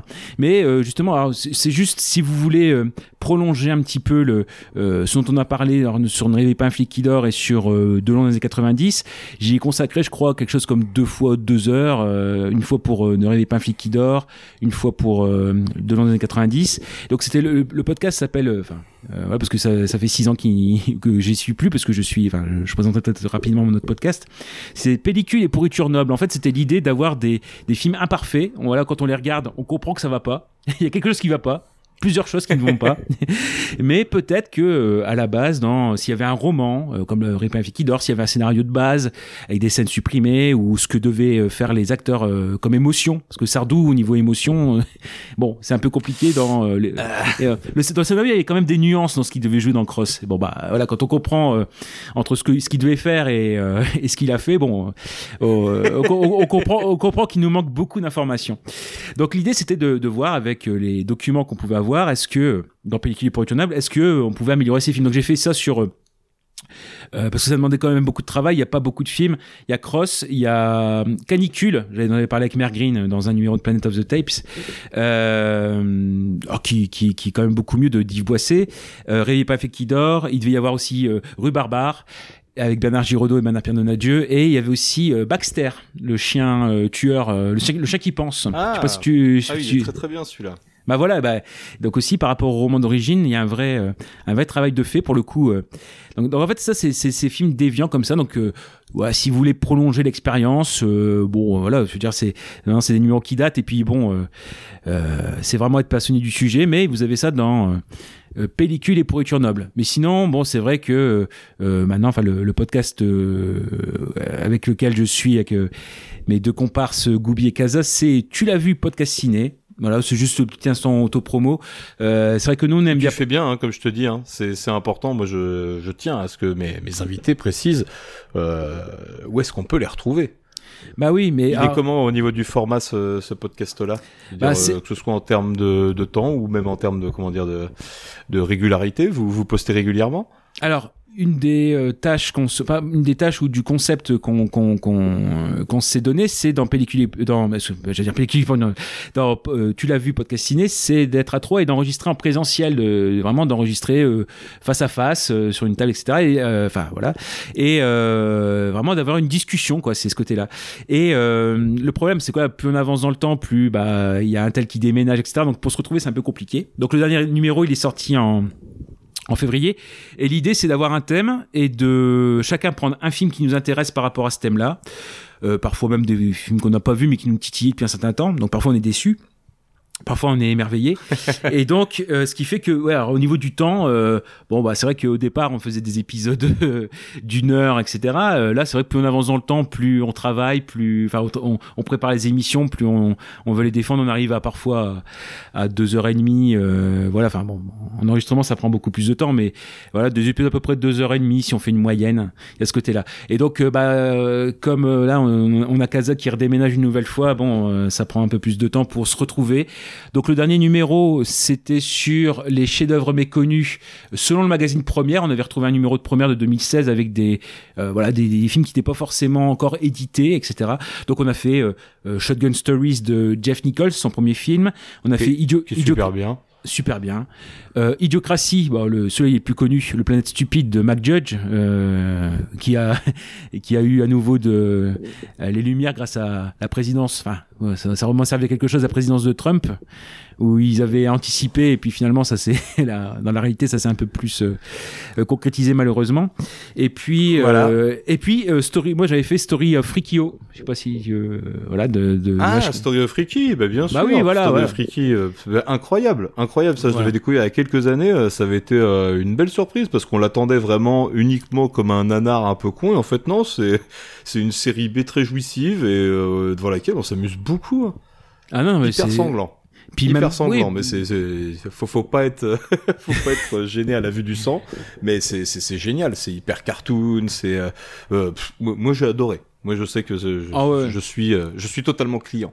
Puis t'as un, clim- un climax tous les tous les quarts d'heure quoi. C'est euh, c'est fou quoi. Enfin c'est vraiment c'est vraiment un jeu vidéo aussi où il a il change de boss à chaque fois quoi. C'est c'est euh, c'est magnifique. Quoi. Donc oui en fait c'est euh, il, ré- il réussit dans euh, son imperfection quoi. C'est un petit bijou quoi. Voilà. Bon bref tout ça pour dire que ouais tu l'as vu podcast ciné. euh, bon je il y a 40 voilà si vous connaissez pas vous avez même euh, même si voilà on n'est pas on a du mal à enregistrer de nouveaux épisodes parce que bon on a des, gros dossiers qui arrivent et on les prépare mais c'est tellement gros que voilà c'est un peu un peu compliqué de se, réunir et de prendre le temps parce que nos situations ont changé mais bref vous avez ouais à peu près 40 44 45 épisodes donc euh, ouais, si vous connaissez pas vous avez au moins quelques en plus Vous avez très- de quoi faire. hein. Ouais, puis c'est très varié au niveau au niveau des thèmes. Vous avez forcément un thème qui va qui va vous plaire et de toute façon dans Qui va vous intéresser pour rentrer dedans, ouais.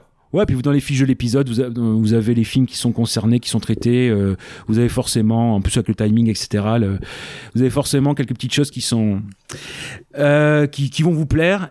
Et puis bah entre guillemets, cet épisode euh, d'entre deux et si- signé chill, bah voilà, ça vous donne aussi malheureusement euh, un de mes défauts, c'est que je suis très euh, bavard et que euh, comme j'ai peur de perdre une idée.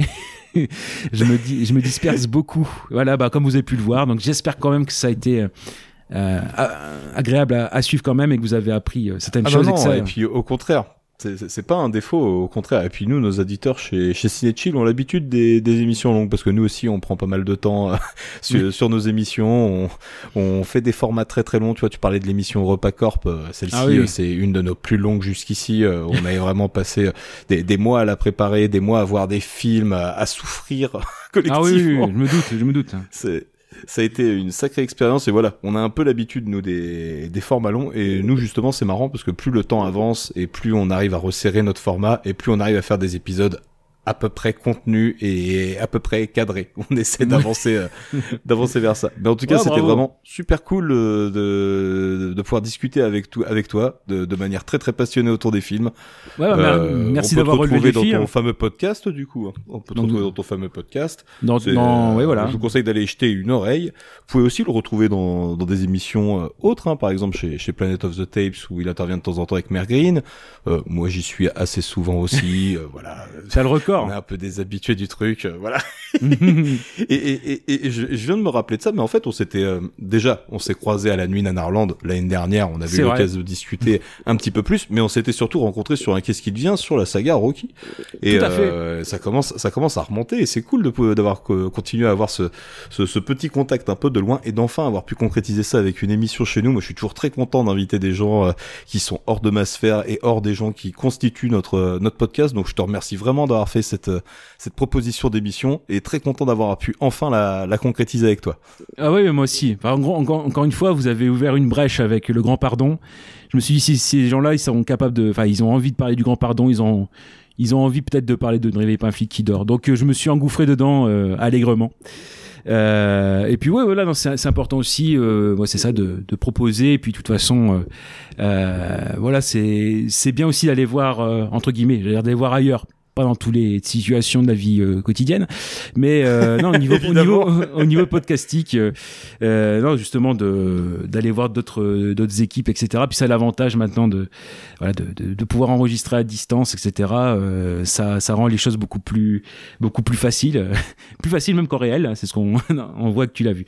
Donc ouais voilà vous avez l'embarras du choix. Eh ben c'est super. Écoute, je te remercie Gravelax encore une fois d'être euh, d'être venu parmi nous pour discuter de ces deux films que sont Magnum Force et Ne réveillez pas un flic qui dort. Euh, on vous conseille d'aller jeter un coup d'œil aux deux films. Oui. Euh, vous pouvez nous retrouver euh, sur euh, sur nos réseaux, sur Twitter, enfin sur à plein d'endroits différents. Hein, vous en faites pas. Vous pouvez nous checker. nos MP sont ouverts. si t'as d'autres propositions de d'émissions, mon ami, je suis totalement preneur. Ce sera un grand plaisir de te re-recevoir ici. En tout cas, sache-le, la porte est ouverte. Et bah, le micro aussi. Ouais, bah, un grand merci pour pour, pour, pour déjà pour l'invitation, pour euh, la, la, proposition aussi. Non, j'ai vraiment tout fait pour. Euh, J'essaye vraiment de trouver l'équivalent de euh, en grand de, de, cross, mais je n'arrive pas. J'ai échoué là, donc. Euh, peu de personnes hein, dans le podcast cinématique, enfin non, dans l'univers podcastique français, veut parler de Michel Sardou avec un blouson en cuir. je comprends pas. Je comprends pas. Pourquoi ah, ce, pourquoi ce rejet? C'est, Je sais que c'est. les voix du les voix du podcast game sont, sont, sont impénétrables. voilà, voilà. Mais donc, ouais, bon, on, on, essaiera de trouver une autre concordance où il n'y a pas de problème. Je travaille à ça. Avec grand plaisir. Eh ben, écoutez, il me reste plus qu'à vous souhaiter une bonne fin de journée, euh, vous dire à très très bientôt pour euh, de nouvelles aventures, et on, on vous laisse avec Alain Delon, parce qu'Alain Delon, ce n'est pas seulement un séducteur, ce n'est pas seulement un acteur, mais c'est aussi un chanteur. Comme au cinéma, Alain Delon. Bonne fin de soirée à vous. À très bientôt. Salut.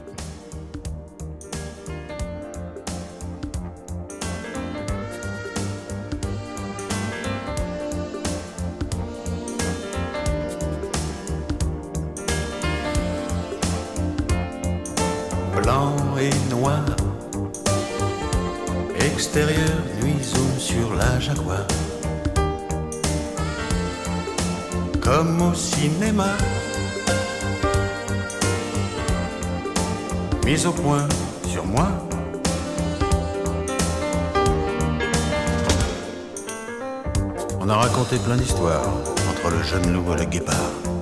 C'était souvent assez banal, mais ça suffit pour faire du mal.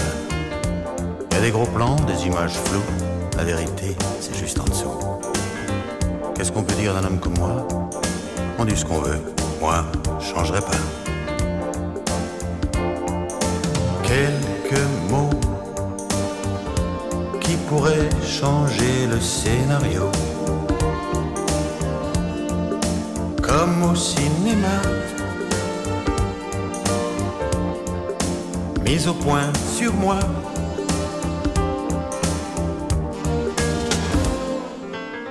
Plan serré, musique d'ambiance. Quelquefois on se trompe de séquence. Ni pas c'est simple, ni pas c'est compliqué. Je conjugue ma vie à l'imparfait.